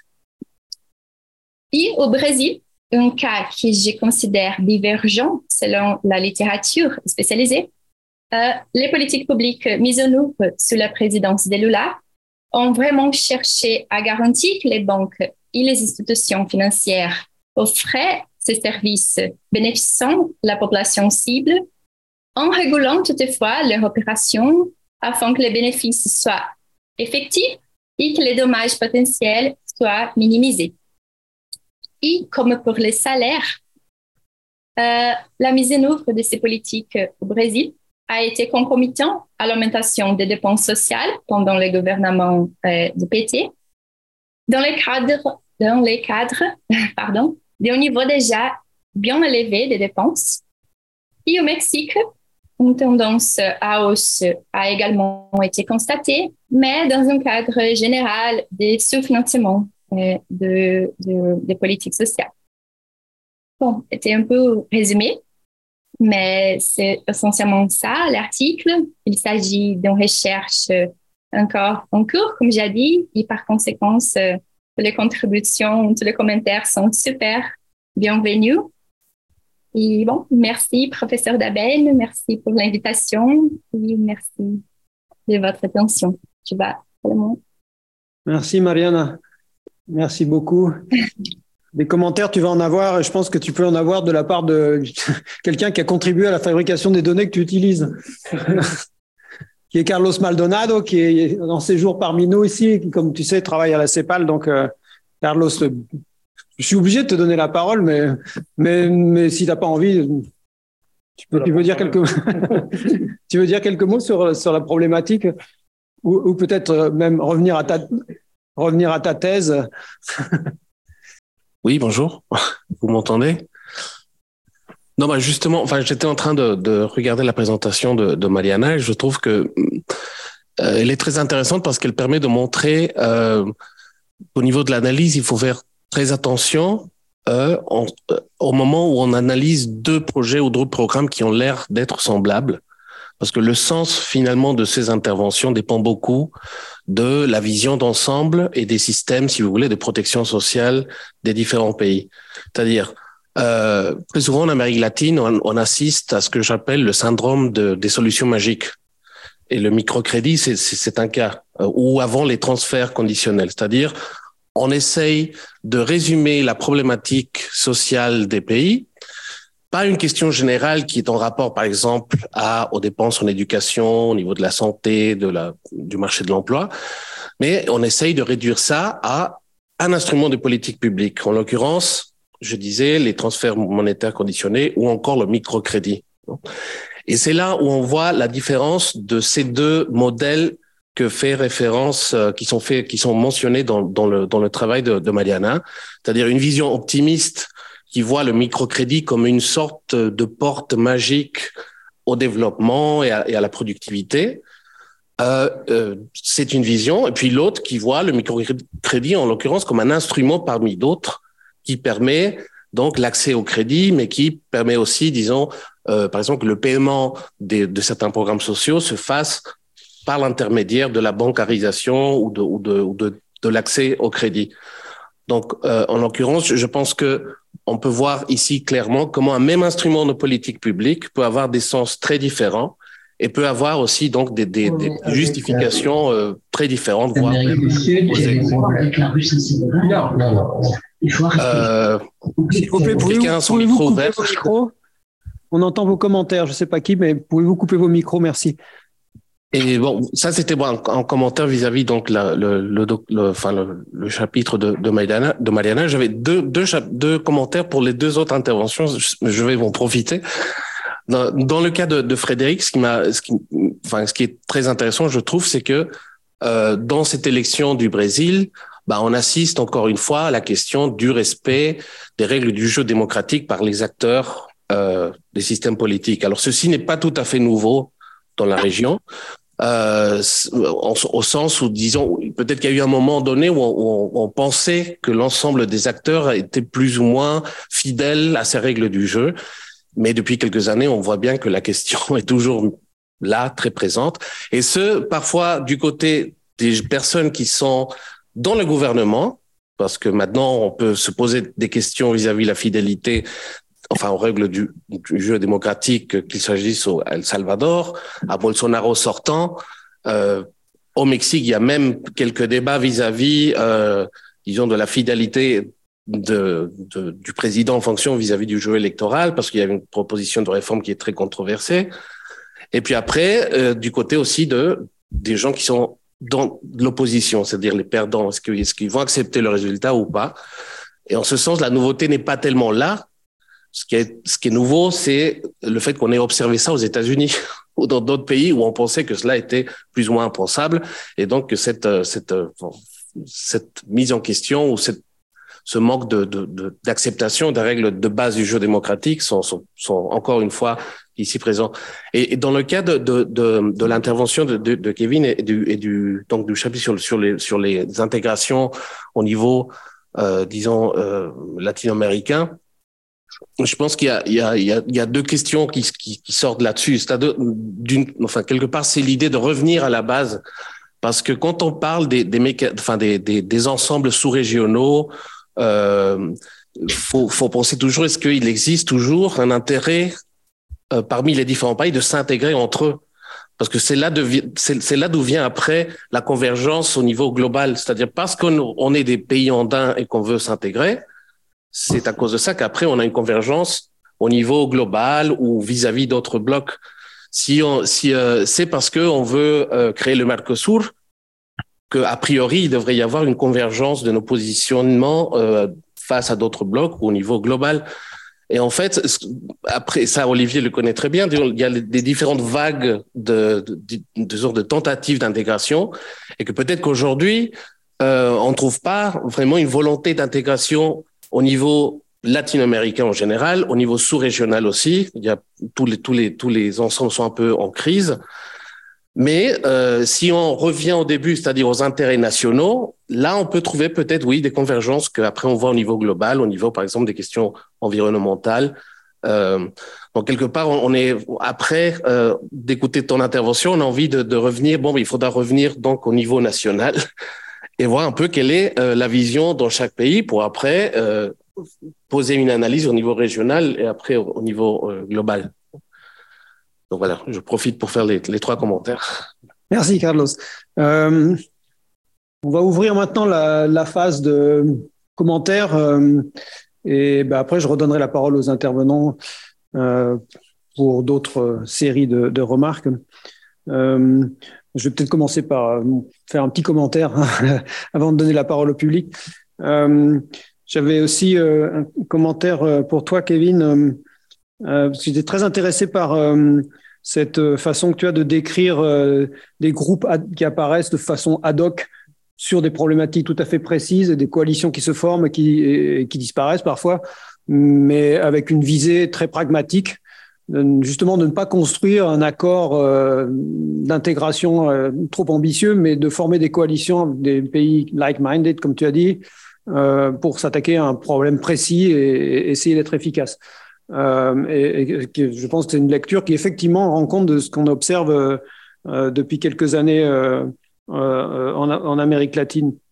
la question que, je me pose, c'est si euh, à la base de, ça, on a effectivement une certaine convergence entre des façons de voir euh, les grandes questions internationales ou des questions très précises à régler, euh, comment est-ce qu'on passe à l'action En fait, la question elle est simple, c'est comment est-ce qu'on passe à l'action? Parce que en Amérique latine, on, repère effectivement souvent des moments où il y a une certaine convergence de vues sur la façon de régler des problèmes collectifs, et c'est ça qui est à l'origine de certaines vagues d'intégration, c'est-à-dire ces moments où des pays se mettent d'accord sur la façon euh, de construire une réaction commune à des problématiques économiques, euh, en, l'occurrence maintenant plus environnementales. Mais la phase de construction d'un certain point de vue, c'est on est on est encore éloigné de l'action. Et en fait, souvent la difficulté en Amérique latine, c'est qu'au moment de passer à l'action, les, les coalitions elles risquent de se défaire parce que quand on parle de coalition et quand on parle de prise de position et de proposition d'action, etc., à l'échelle globale, internationale, globale, bah, on se heurte à d'autres euh, problèmes qui sont euh, des coalitions, qui sont des, puissances hégémoniques, euh, qui mettent en péril ces, initiatives latino-américaines. donc la question, c'est comment on passe d'une convergence de vues à une convergence de moyens d'action et Est-ce que c'est possible et, est-ce que tu peux fournir des exemples, par exemple dans le domaine maritime ou à regarder ces négociations Je sais, donc peut-être tu peux répondre à cette question euh, de comment passer de, la convergence de position à une convergence d'action en fait ou d'action commune ou collective. Et puis j'avais un petit commentaire pour toi, Fred. Euh, j'ai pas vraiment de commentaire pour toi, Mariana, parce qu'on a parlé pendant neuf mois, donc. Euh, mais ça va peut-être tenir. non, oui, j'avais un petit commentaire pour Fred sur euh, la façon qu'on a de qu'on avait euh, de caractériser le régime brésilien comme un régime de coalition, de présidentialisme de coalition, et la façon dont euh, Bolsonaro a fait campagne pendant sa première tentative pour être élu contre ce, ce cette, disons, cette caractéristique institutionnelle brésilienne en, refusant le jeu de la coalition au sein du pouvoir au sein du Parlement en, particulier. Mais qu'est-ce qui va se passer maintenant? Est-ce que, est -ce que l'opposition, qui est très forte euh, et qui comprend une grande partie de bolsonaristes, va continuer à refuser le jeu parlementaire de la négociation pour euh, arriver à, construire des, coalitions et, et, et, mettre en danger l'action euh, de, de, Lula ou est-ce qu'ils vont continuer à considérer que c'est pas comme ça que ça se passe? Mais dire, cette, euh, cette posture qui consiste à critiquer le, le présidentialisme de coalition était peut-être défendable tant qu'ils avaient la présidence maintenant qu'ils ne l'ont plus euh, il va falloir qu'il joue un autre jeu, qui est le jeu euh, strictement parlementaire avec tout, tout ce que ça implique. Et, donc, comment est-ce que tu vois euh, finalement quel sera le, bilan de ces années-là? Euh, Est-ce qu'on va sortir avec un, présidentialisme de coalition renforcé parce que les bolsonaristes ont accepté les, les, règles du jeu et parce que Lula il va se donner à fond là-dedans et il sait bien faire, on le connaît. Euh, donc, euh, est-ce que ce coalition, on pensait qu'il avait disparu et, on, le voit revenir en force, d'autant plus que les bolsonaristes vont, vont devoir jouer selon, selon ces règles-là. Euh, donc, j'ai d'autres commentaires ou questions, mais, ça, mais je, reviendrai peut-être euh, ultérieurement. Euh, est-ce que vous voulez faire un, commentaire à nos commentaires ou est-ce qu'on ouvre, est-ce qu'on ouvre à la salle? Mariana, est-ce que tu veux répondre à Carlos? Est-ce que, est que ça t'inspire une, une, une, réflexion additionnelle? Merci, monsieur Carlos. Peut-être que je pourrais vous interviewer aussi en espagnol, pas en français, plus facile comme ça. Mais oui, c'est justement ça, en fait. Euh, ma thèse n'est pas, euh, ne porte pas sur le microcrédit, même parce qu'au Brésil, c'est pas exactement microcrédit, l'agenda euh, la thèse est surtout à propos de l'action de la gauche au Brésil. Mais c'est vrai que cette étude comparative Mexique-Brésil a beaucoup aidé pour montrer justement qu'ils sont des politiques complètement différentes, même si on parle de politiques d'inclusion des plus pauvres dans le système financier. Il y a plusieurs façons, plusieurs manières de le faire, euh, plusieurs instruments pour utiliser. Euh, et pour moi, c'est ça l'intérêt spécifique dans cet agenda des microcrédits. c'est vrai, c'est une espèce de, solution euh, magique pour tous les problèmes de la société latino-américaine, africaine, asiatique dans la littérature spécialisée. Mais, mais bon, merci beaucoup pour votre commentaire. C'est ça, vous avez bien compris mon objectif. Et bon, j'espère qu'on se rencontre quelques jours. merci. Ok, merci Marianne. Kevin? Merci, merci beaucoup pour les commentaires.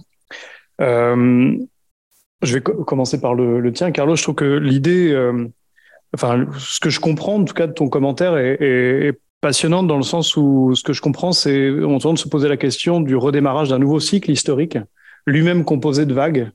Euh, qui donc c'est l'idée de retourner aux positions euh, nationales pour pouvoir reconstruire du régional, puis après. Donc ça implique vraiment l'émergence d'un nouveau cycle historique complet. Quoi. Et c'est vrai que j'avais pas vu les choses nécessairement comme ça. Je trouve c'est intéressant peut-être de réinterroger de cette manière-là, mais très clairement, oui, c'est c'est un peu dans cette dynamique-là que je pense on se trouve, dans la mesure où euh, euh, Olivier l'a décrit euh, très, enfin évidemment très bien avec ses idées de vagues. Euh, chaque chaque vague d'intégration, chaque source d'intégration est évidemment pas déconnectée du contexte international dans lequel il émerge. Euh, bon, on a, combien de fois répété que les intégrations euh, de, des années 90, elles répondaient à l'agenda néolibéral? Euh, L'intégration progressiste des années 2000, c'était l'agenda, on va dire, autonomiste, souverainiste des forces de gauche, entre, entre beaucoup de guillemets. Euh, bon, il y a un contexte euh, autant régional que international qui pèse énormément.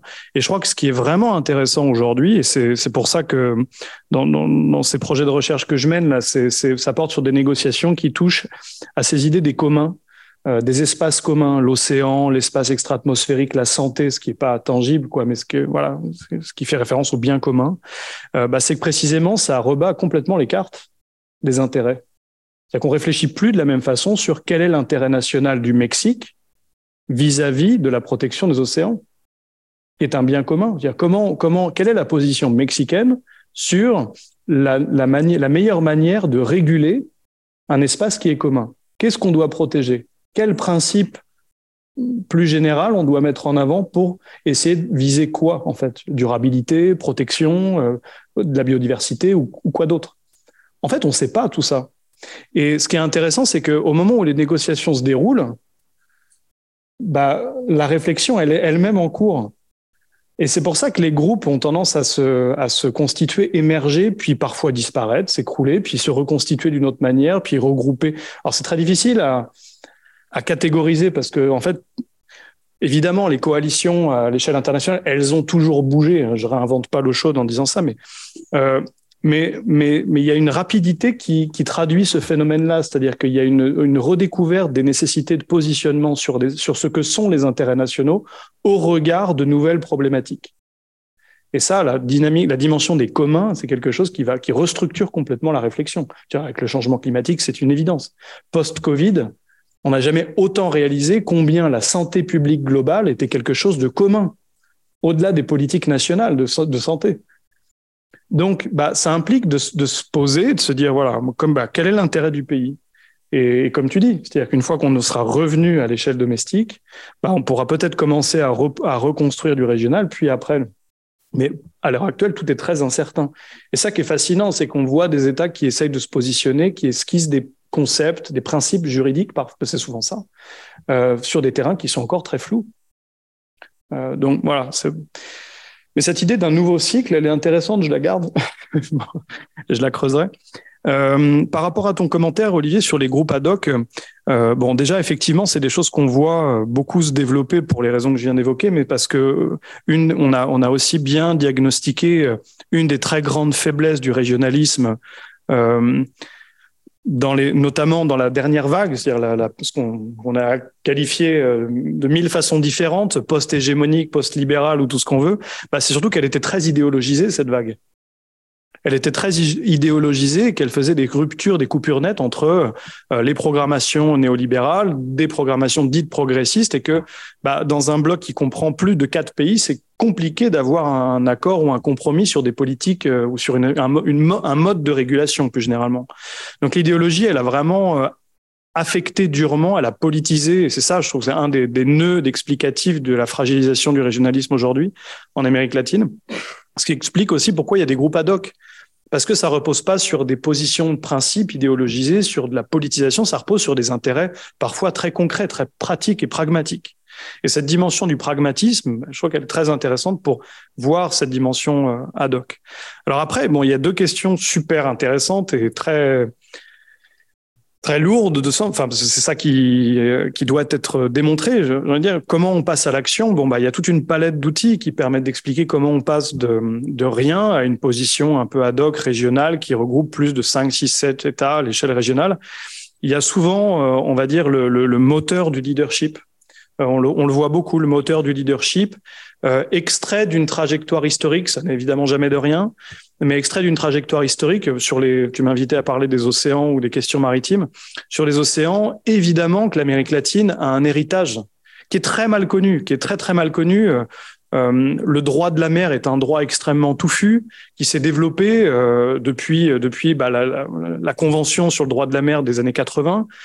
Et en fait, on a redécouvert, mais tardivement par les travaux d'historiens, que l'Amérique latine avait joué un rôle considérable à la définition des principes qui se trouvent dans ce droit de la mer.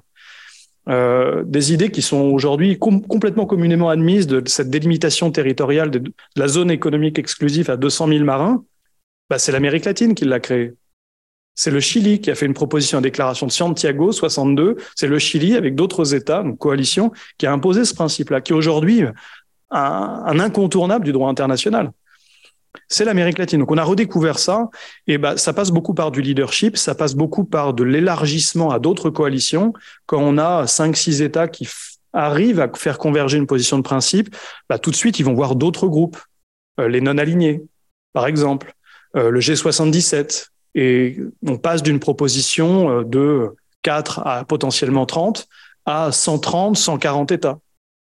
Et ça fait la différence, évidemment, quand la résolution est mise au vote. Bon. Donc il y a cette, cette dynamique d'élargissement des coalitions, puis il y a, il y a d'autres stratégies, ce qu'on appelle en anglais le issue bracketing, c'est-à-dire euh, bah, un peu un peu mettre sous le tapis certains intérêts parfois d'une négociation pour mieux gagner dans une autre. Et on le voit aujourd'hui. Enfin, le contexte encore une fois international pèse. On n'a jamais eu autant de négociations multilatérales simultanées sur des sujets très différents, mais qui se recoupent, qui se recoupent sur les communs notamment. Alors ça retombe sur le projet que je suis en train de mener, mais quand, quand on observe la santé publique globale, les océans et comment on régule l'espace extra-atmosphérique, ben en fait, on se retrouve tous sur un principe, comment on préserve euh, le cadre de vie, les conditions d'existence de l'humanité? Bah, sur ces enjeux-là, on peut se dire que voilà, je, je mets de côté ce principe-là de cette négociation pour mieux gagner sur l'affirmation du principe du, euh, de préservation du, de, je sais, là, j'ai plus le terme exact en tête, humankind, mais il y a une formulation spécifique. Euh, ça, ça, va me revenir quand je passerai le micro sûrement. Mais, mais la préservation de principes plus importants dans d'autres négociations. Et ça, d'un point de vue très concret sur l'océan, l'Amérique latine, là, dans la négociation qu'on lui à New York, s'appelle le BBNJ, sur donc, la régulation des espaces au-delà des juridictions nationales, donc la haute mer, bah, l'idée, c'est de dire qu'on va préserver le bien commun de l'humanité. Donc les ressources ma marines génétiques, celles qu'on connaît pas encore, celles qu'on va explorer, les fonds marins qu'on connaît pas encore, mais qui peuvent être euh, faire l'objet d'extraction minière. Bah, tout ça, en fait, on va, le protéger, on va le mettre sous protection du principe de préservation de humankind. Et ça, c'est des principes qui sont portés par, euh, l'Amérique latine. Ça a été vraiment poussé sur les océans et ils en ont fait l'économie euh, où ils n'ont pas aussi poussé en avant pour l'espace extra-atmosphérique parce qu'il y avait des enjeux qui étaient économiquement beaucoup plus élevés avec des acteurs non étatiques qui étaient bah, SpaceX notamment qui étaient beaucoup plus puissants. Mais bon, voilà, il y a cette idée-là. Et puis donc, euh, pour répondre aussi à ta question, cette, cette idée, euh, bon, sur les positions hégémoniques, euh, on a beaucoup utilisé ça. J'aime pas trop ce terme dans la mesure où en fait, on, quand même, on voit aujourd'hui que parler d'hégémonie, ne serait-ce que de manière un peu plus diluée, Chine, États-Unis, Russie, Inde éventuellement, ça reste vraiment qu'une vitrine dans le sens où c'est beaucoup plus découpé que ça dans la manière dont les négociations se font et où, où cette image qu'on a de, de, pays qui viennent comme ça s'imposer, qui, qui tranchent une négociation, bah, en fait, vraiment, ça, ça c'est c'est pas vraiment la dynamique actuelle et que euh, quand, quand je notais là, pour faire face aux résistances de ces positions hégémoniques, bah, bon, les États, les États latino-américains, évidemment, ils avancent pas tout seuls. Ils vont chercher d'autres coalitions. Euh, Aujourd'hui, on voit qu'il y en a certains qui sont vraiment dans la mode, dans la, contestation aussi, hein, beaucoup qui, font des blocs de contestation, des minorités de blocage. C'est le cas évidemment de Venezuela, Cuba, Nicaragua, Bolivie, qui sont quatre États qui font front commun systématiquement, qui se mettent avec les États voyous, comme on les appelait euh, il y a quelques années, la Syrie, l'Iran, et qui disent non à tout et qui bloquent tout. Donc, position hégémonique, ok, mais sur le papier, sur le principe, en fait, bah, ça pèse pas grand-chose dans la mesure où n'importe quel grand État, puissant, aussi puissant soit-il, ils peuvent se faire dégommer dans une négociation par des minorités de blocage. Et, pour finir, désolé, je prends beaucoup de temps, sur la principale, les principaux modes d'influence et de passage à l'action des États latino-américains, je crois qu'il y a deux aspects. Il y a l'idée de la participation. C'est vraiment la tradition historique, faire en sorte que les négociations soient les plus inclusives et les plus participatives possibles. Et aujourd'hui, c'est d'autant plus important quand on dit, quand on pense qu'il n'y a pas que des acteurs étatiques dans le jeu. Et ils ont un rôle important pour ouvrir les négociations avant même qu'elles démarrent. Et puis, il y a le droit international. Les latino-américains ont une expertise juridique euh, dans le droit international qui est absolument colossale. Euh, et, ils pèsent, ils sont reconnus comme tels, ils ont une expertise importante et euh, ils pèsent beaucoup dans les négociations quand il s'agit de discuter des points de droit pour faire en sorte que entre elles, les négociations puissent s'emboîter, puissent pas se contredire et qu'il y a un, un, ordre global qui soit construit de manière cohérente.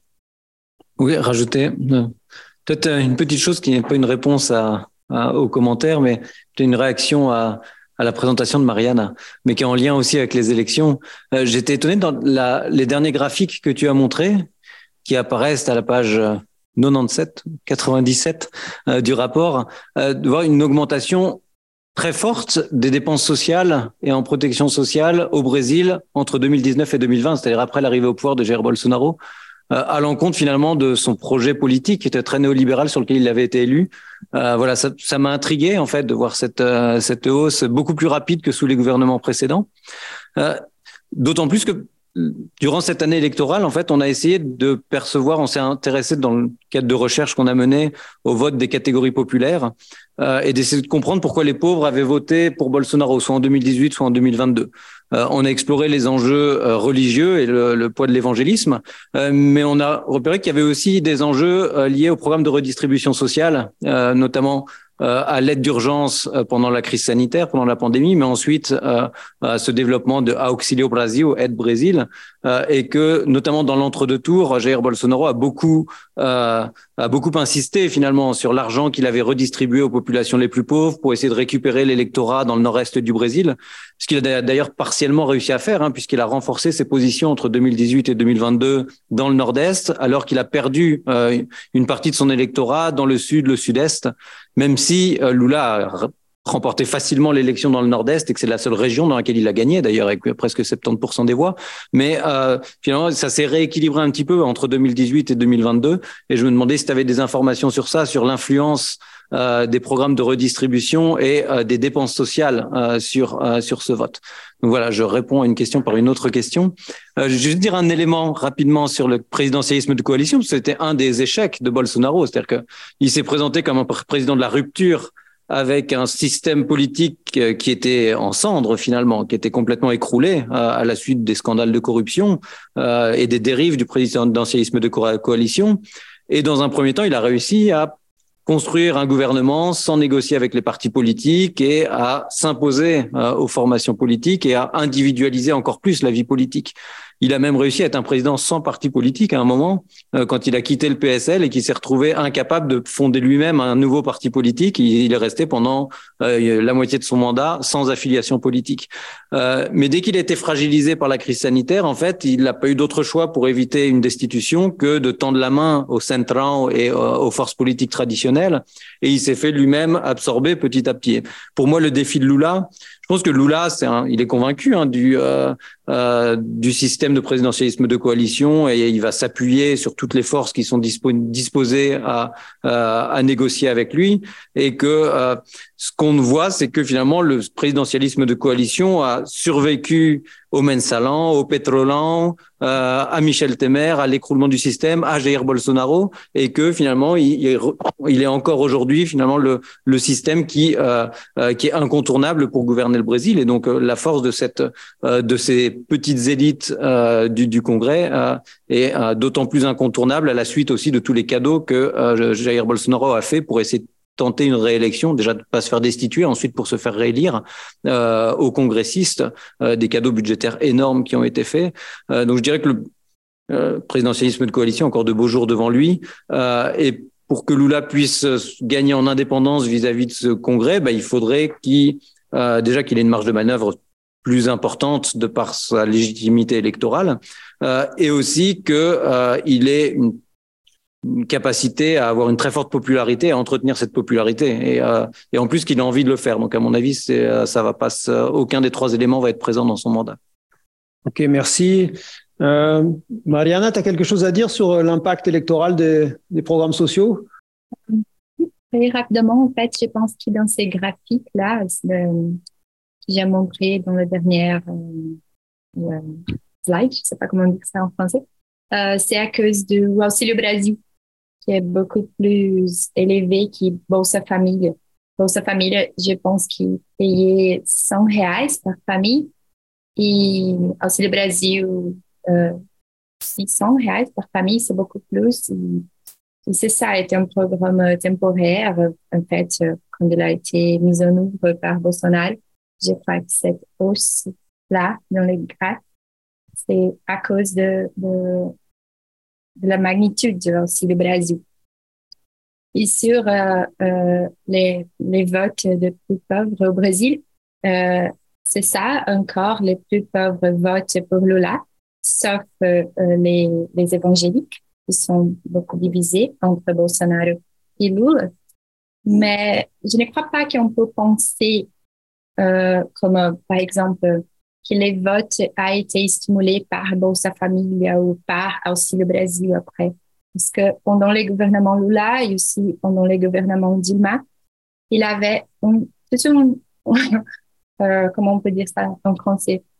Il avait beaucoup de programmes sociaux euh, destinés aux plus pauvres. Il avait des programmes de, de euh, de logement, il avait des programmes de, de, de transférence d'argent, il avait des programmes de santé publique. Il, il n'avait que Bolsa Famille. C'est les plus connus, mais mm. euh, il avait des microcrédits. Et, et, et je crois qu'il fait ça. C'est tous les projets de, de, de État euh, et des politiques pour les plus pauvres qui Bolsonaro a en fait terminé. Beaucoup de programmes de là on était terminé pendant les gouvernements Bolsonaro, même si Bolsa Família a continué et a augmenté après. Mais, mais, mais, c'est ça. OK. Merci Mariana. Il nous reste euh, une bonne demi une petite demi-heure. Euh, donc on va ouvrir euh, maintenant un espace de discussion. Les, ceux, ceux d'entre vous qui sont en ligne, vous pouvez faire usage de la petite main, de lever la main pour, nous dire que vous avez envie de faire un commentaire ou poser une question. Euh, même, même chose ici d'ailleurs dans la salle, si on peut lever la main. qui, qui veut commencer? Hein? Vas-y David.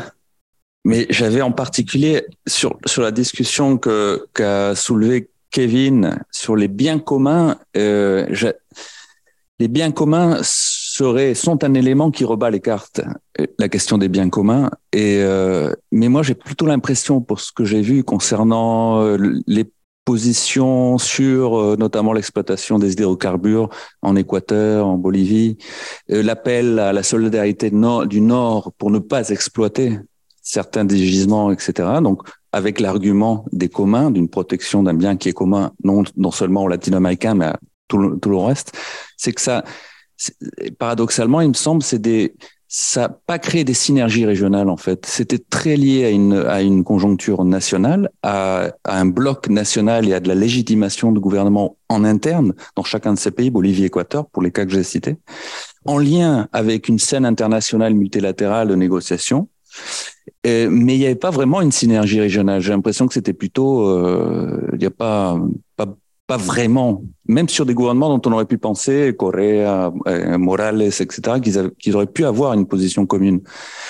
Et là, et là, pour les derniers, euh, tu faisais, euh, tu as évoqué le, les océans, l'alliance, la coalition pour protéger les océans. C'est c'est pas le, le régionalisme latino-américain, c'est le régionalisme américain, transaméricain, ce qui est intéressant. Mais à chaque fois, il y a le Canada et les États-Unis. Et euh, sur les, les, neuf pays qui font une coalition pour euh, sauver les, les océans, c'est une alliance transaméricaine ou interaméricaine. Et, euh, et, l'Alliance Pacifique, sauf si je me trompe, de 2011, enfin qui commence en 2011, c'est aussi avec les États-Unis et le Canada. Ce qui est intéressant aussi, et ça, j'ai pas, alors je sais pas où ça en est, j'ai pas l'impression qu'il y ait eu des avancées euh, notoires, mais mais là, pour le coup, on a une reconfiguration, mais on a une configuration sur les enjeux pacifiques qui peuvent être commerciaux, pas seulement. Ça, c'est pas le, c'est pas l'océan, je pense, pour l'Alliance Pacifique en particulier. pas du tout les mêmes inquiétudes. Mais du coup, euh, sur le plan, sur le plan du commerce, on aurait l'impression peut-être qu'il pourrait y avoir maintenant une reconfiguration avec un rapport euh, plus intensif, nouveau, euh, qui se renouvellerait éventuellement entre Canada, États-Unis, Amérique du Nord euh, non latino-américaine, si j'ose dire, et, et le reste, enfin, le reste du continent. Mm. Donc voilà, c'est pas, c'est paradoxal, je trouve, mais j'ai pas l'impression pour l'instant que ça dynamise vraiment ou ça rebat les cartes sur sur une, une intégration latino-américaine. C'est peut-être le tropisme euh, régional, sous-régional, sous-continental là qui nous. Luc, il n'y a pas d'autres questions. Je vais répondre tout de suite à, ce commentaire. Euh, alors, juste pour l'Alliance du Pacifique, euh, il n'y a pas les États-Unis et le Canada. C'était vraiment, euh, c'était Chili. Ouais, ouais, ouais. C'est hors, hors schéma. C'est vraiment bah, les États du Pacifique, la ligne Pacifique qui coopèrent, bon, qui n'a pas marché plus que ça dans la mesure où ils ont délibérément souhaité faire une, une, organisation qui était sans structure et ils ont aussi payé le prix de cette absence de structure. Comme quoi, parfois, une organisation, ça marche malgré tout, mais ça, ça aide à, ce que ça fonctionne. Euh, par contre, juste pour, euh, pour ce que tu disais par rapport au fait que ça dégage pas de, on va dire, de coalition, euh, euh position régionale. Euh, Effectivement, il y, a, il y a les dimensions qui sont proprement nationales quand il s'agit euh, d'avoir une posture sur euh, la manière dont on va extraire ces ressources. L'Équateur et la Bolivie sont un, évidemment un très bon cas là-dessus. Quel arbitrage on fait entre euh, servir les intérêts économiques du pays, la protection sur le temps long de la population ou de la biodiversité? Bon, bah voilà, là, il y a des positions tranchées. Certains des pays de la région ont tranché cette question par le passé. Mais ce qui est intéressant, c'est que l'Amérique latine, elle se... Et c'est très c'est très visible, par exemple, dans les négociations sur le changement climatique. La COP 21 a été une très bonne illustration de ça. Euh, les positions latino-américaines, elles sont connues dans la mesure où elles sont des bridging positions, c'est-à-dire qu'elles vont essayer de, de réconcilier des intérêts qui sont présentés comme étant antagonistes. C'est-à-dire que d'un côté, tu vas avoir les blocs complètement fixés sur l'extractivisme, utilisation des hydrocarbures, les États pétroliers, etc. Et puis de l'autre, les États qui sont hyper vulnérables face au changement climatique, les, les, îles, notamment Caraïbes, qui sont, on va dire, les voies les plus radicales de l'autre côté du spectre, et qui disent, bah non, mais stop, arrêtez tout, parce que à un degré, nous, on est déjà mort, en fait. La montée des eaux fait que notre territoire disparaît. Donc, les deux, de ces deux positions radicales, en fait, ce qui est intéressant, c'est que l'Amérique latine, elle se retrouve sur des positions intermédiaires qui vont essayer de réconcilier justement les fameuses bridging positions. Et pour la COP 21, il y a un groupe qui est né, partie de ces fameux groupes ad hoc, qui s'appelle AILAC, l'association indépendante des États latino-américains qui regroupe alors ça bouge, de, mais de mémoire, et la dernière dernier compte, c'était 12 ou 13 États euh, qui mêlent des États centra-américains avec des États du Sud. Et cette association, AILAC, elle est née donc dans le champ des COP, des COP euh, et notamment de la COP 21, et elle sert beaucoup en fait à réconcilier des positions de principe qui sont qui sont aux extrêmes du spectre, qui sont radicales. Et ce qui est intéressant, c'est que voilà, c'est au, gré des différentes négociations.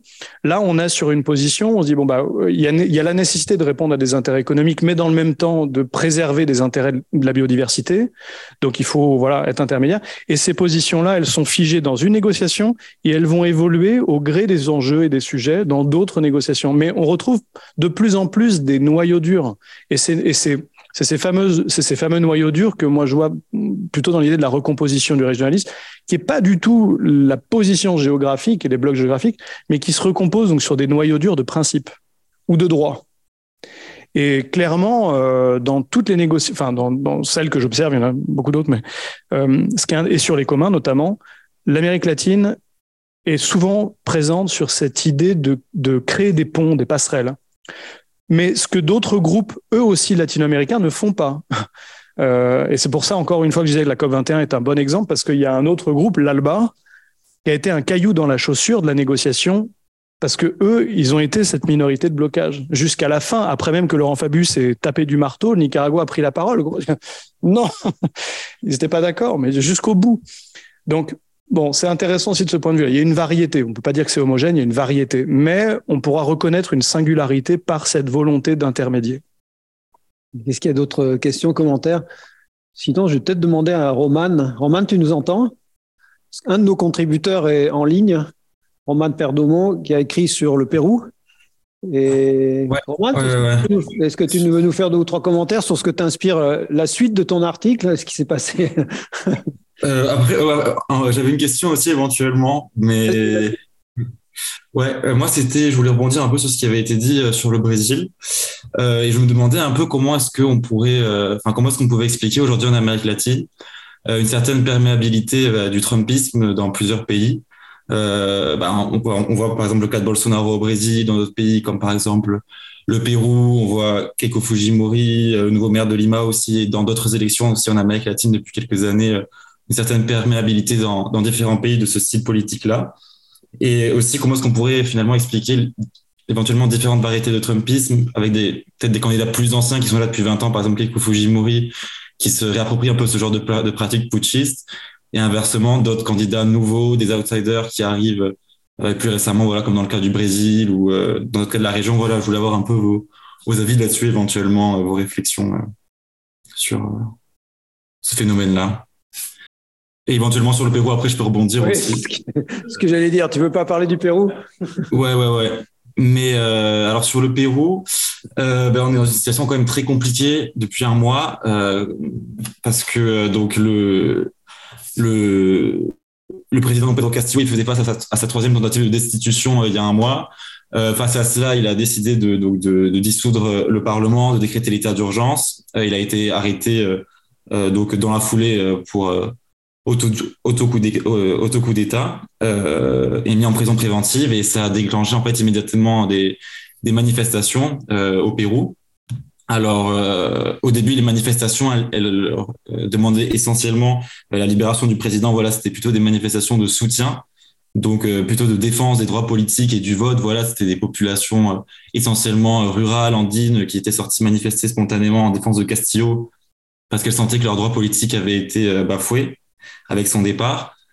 Et en fait, la situation s'est assez euh, radicalisée en termes de violence et euh, la, réponse de l'État a été extrêmement répressive. Voilà, depuis un moment, on est à près de, de 50, plus de 50 morts au Pérou.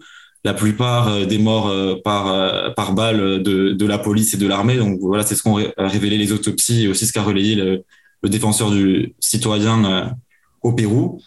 Euh, et dans ce contexte, ben, les, manifestations ont pris de l'ampleur, ont pris de l'ampleur. Euh, et euh, aujourd'hui, ce qu'on voit, c'est aussi des marches pour la vie et pour la dignité, voilà, et, en défense de la vie. En fait, les, les, Péruviens sortent justement euh, par indignation euh, et pour se défendre finalement aussi de la répression. Ça, c'est un peu un deuxième aspect des manifestations. Et un troisième axe aussi qu'on voit émerger de plus en plus et qui aujourd'hui est, le plus visible, c'est celui qui est provoqué en fait par la perte de, de, légitimité du personnel politique péruvien. Enfin voilà, le Parlement il est à 9%, Ina Boluarte il est à 30% euh, d'approbation, donc euh, la nouvelle présidente. Euh, et euh, cette grande méfiance en fait envers les élites politiques qui a été exacerbée par le contexte de, de répression, euh, c'est elle le principal moteur des manifestations qu'on voit aujourd'hui en janvier. Et d'ailleurs, la revendication principale aujourd'hui, c'est plus trop le, le, retour de Castillo ou la défense de Castillo, et plutôt le départ de Dina Boluarte et la convocation immédiate euh, de nouvelles élections. Euh, et euh, ça, on voit qu'il y a, c'est, assez compliqué. Il y a une absence de dialogue de, la part du, gouvernement, en fait, qui, refuse de voir ces mobilisations comme légitimes. Voilà, le, gouvernement, il adopte une rhétorique où il explique que ces manifestations sont instrumentalisées par le narcotrafic, par le terrorisme. Donc voilà, une criminalisation de l'opposition qui est pas nouvelle au Pérou. Enfin voilà, cette culture politique un peu autoritaire de criminalisation de l'opposition, elle existe depuis les années 80 et les années de conflits armés. Voilà, c'est le fameux tel où on va traiter l'ennemi de terroristes. Euh, il y a aussi un deuxième facteur qui permet, selon moi, d'expliquer cette, cette, violence et la, et la réponse répressive de l'État. C'est qu'aussi, il y a des zones au Pérou qui sont, où la légalité s'est partiellement évaporée, disons, dans les régions comme Puno ou Ayacucho, où il y a eu euh, de gros massacres, bah, euh, la, la, police est permise voilà, de tirer sur les manifestants. Enfin, on peut presque parler, je, dirais, dans ces zones-là de poche autoritaire, voilà, parce que euh, alimenté par un racisme, un classisme structurel, voilà, les massacres, ils ont eu lieu dans des régions plutôt pauvres, plutôt rurales, euh, en opposition à Lima. Et c'est ce contexte-là de poche autoritaire aussi, selon moi, qui permet, enfin, qui fait que la police se sente autorisée à, à tirer sur les manifestants sans respecter la légalité et les règlements. Et un troisième facteur aussi explicatif, selon moi, du, du contexte compliqué actuel, ben, c'est un, euh, l'affaiblissement de l'État démocratique au Pérou. En fait, depuis six ans, ce qu'on voit, c'est une, instabilité politique institutionnelle euh, très importante, euh, où voilà, il y, a eu, il y, a eu, près de six présidents et cinq et trois parlements qui se sont succédés en six ans, euh, et euh, une instabilité donc qui est alimentée d'une part par un personnel politique de très mauvaise qualité, donc un parlement qui est, qui essaie de renverser le président, qui défend ses intérêts personnels, voilà, députés de droite et de gauche confondus euh, et avec un retour en force bah, d'un style politique trumpiste, euh, notamment chez l'extrême droite péruvienne, le fujimorisme euh, et d'autres partis de droite. Euh, et cette, instabilité, cette mauvaise qualité du personnel politique péruvien, c'est aussi donc traduite sur l'instabilité ministérielle. Il y a eu près de 70 ministres en un an euh, du gouvernement de Castillo. Donc à chaque fois, ça veut dire des ministres qui tournent, ça veut dire des fonctionnaires dans les ministères qui tournent, ça veut dire que l'État petit à petit, il perd sa capacité à gouverner. Et, euh, et, cet affaiblissement d'État, selon moi, au bout de six ans, ben, euh, on le voit aujourd'hui, voilà, dans un, contexte de manifestation et de chaos social, euh, l'État est incapable de, de, de gérer ces conflits-là de manière euh, démocratique et la réponse, elle se fait par la violence et la répression. Donc euh, voilà, on est dans une situation assez compliquée, euh, de, selon moi, voilà, de cycle d'instabilité qui, qui s'accentue quand même depuis six ans et dont on voit les effets aujourd'hui, voilà, chaos social et, et, réponse par la répression plutôt que par le dialogue et, la gouvernance démocratique. Donc euh, voilà ce que j'avais éventuellement à, à, dire sur le contexte péruvien. Ok, merci, merci Roman. Ouais, tu as quelque chose à un commentaire sur la base de sa première question sur le nouveau cycle de droite? Oui, il y a des personnes d'ailleurs qui travaillent euh, sur ces circulations internationales des, euh, euh, de, la pensée de la droite radicale et, euh, et pas seulement en Amérique d'ailleurs. Hein. Vox euh, en Espagne est très présent. Il y a beaucoup de relations entre Vox et les droites radicales en, en Amérique latine, que ce soit en Colombie, que ce soit au Chili, au Brésil. Même si au Brésil les liens sont plus difficiles pour des raisons linguistiques à établir, ils s'établissent.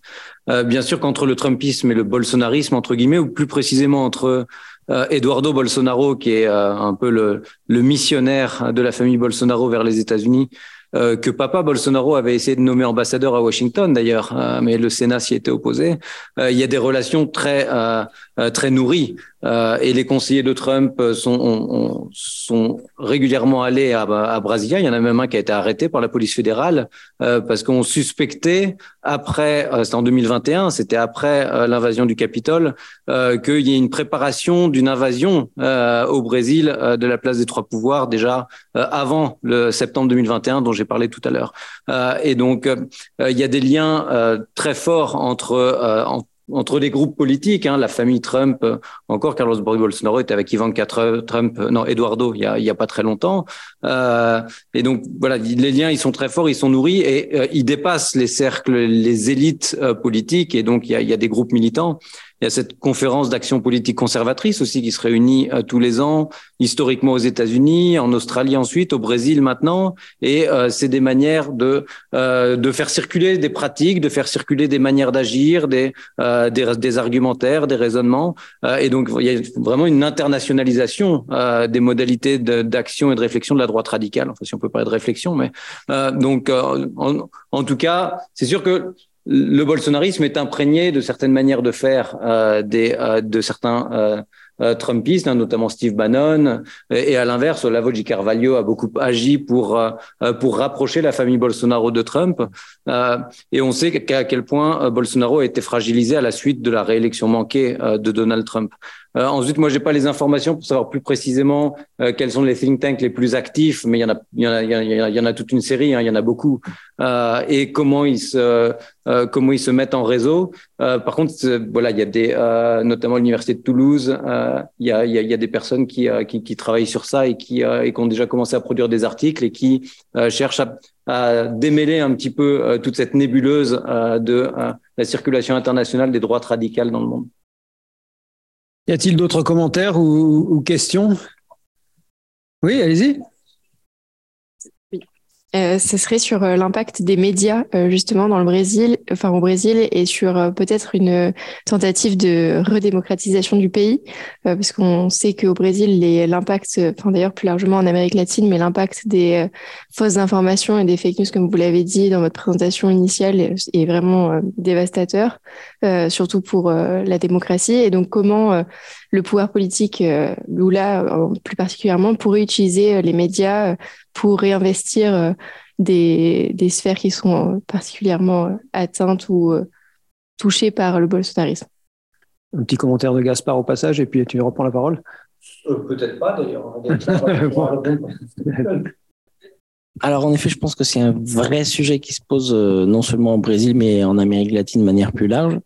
Moi, je pense qu'il y a dans ce dans ce qu'on a pu voir dans le processus électoral de 2022, je pense que il y a déjà un élément de réponse qui me paraît euh, important, c'est que cette élection-là et ce qui s'est passé au Brésil a fait avancer, de mon point de vue, l'idée qu'une régulation est nécessaire.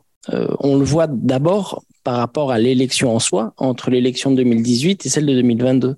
En 2018, il y avait déjà eu ce phénomène-là de, fausses informations. En revanche, euh, là où il n'y avait pas eu du tout euh, d'action ou une action à la marge, c'était le rôle de, l'autorité électorale durant la campagne électorale euh, en, 2018. Et à l'inverse, en 2022, à la suite de ce qui s'est passé, il y a eu une réponse du tribunal supérieur électoral qui jouait un rôle beaucoup plus proactif euh, d'abord parce que elle a créé une sorte de jurisprudence euh, de 2018 à 2022 pour pouvoir démonétiser euh, certains profils de, réseaux sociaux et donc d'une certaine manière commencer à réguler euh, l'activité euh, sur les, les, les, plateformes, non seulement les plateformes publiques, c'est-à-dire Twitter, Facebook, mais aussi des réseaux privés, Telegram, WhatsApp. Euh, et de ce point de vue-là, euh, il y a déjà eu en fait un, un, un progrès. Euh, cela étant dit, ce, ce, cet, cet activisme judiciaire, ça a aussi provoqué aujourd'hui un débat sur euh, est-ce qu'on, est-ce que la cour s'est euh, pas auto-attribué trop de, prérogatives? Et donc aujourd'hui, la, question qui se pose, pas, seulement au Brésil, mais de manière générale dans les démocraties, c'est comment faire en sorte de, d'arriver à, réguler et à créer des mécanismes qui permettent euh, que l'équité existe, qu'il n'y ait pas de financement illégal des campagnes électorales et que euh, les euh, fausses informations euh, puissent avoir un, impact sur, sur, les, sur le résultat électoral. Donc je pense que de ce point de vue-là, cette élection-là, elle a été intéressante parce qu'on a déjà vu une réponse des institutions et notamment des, des cours électorales.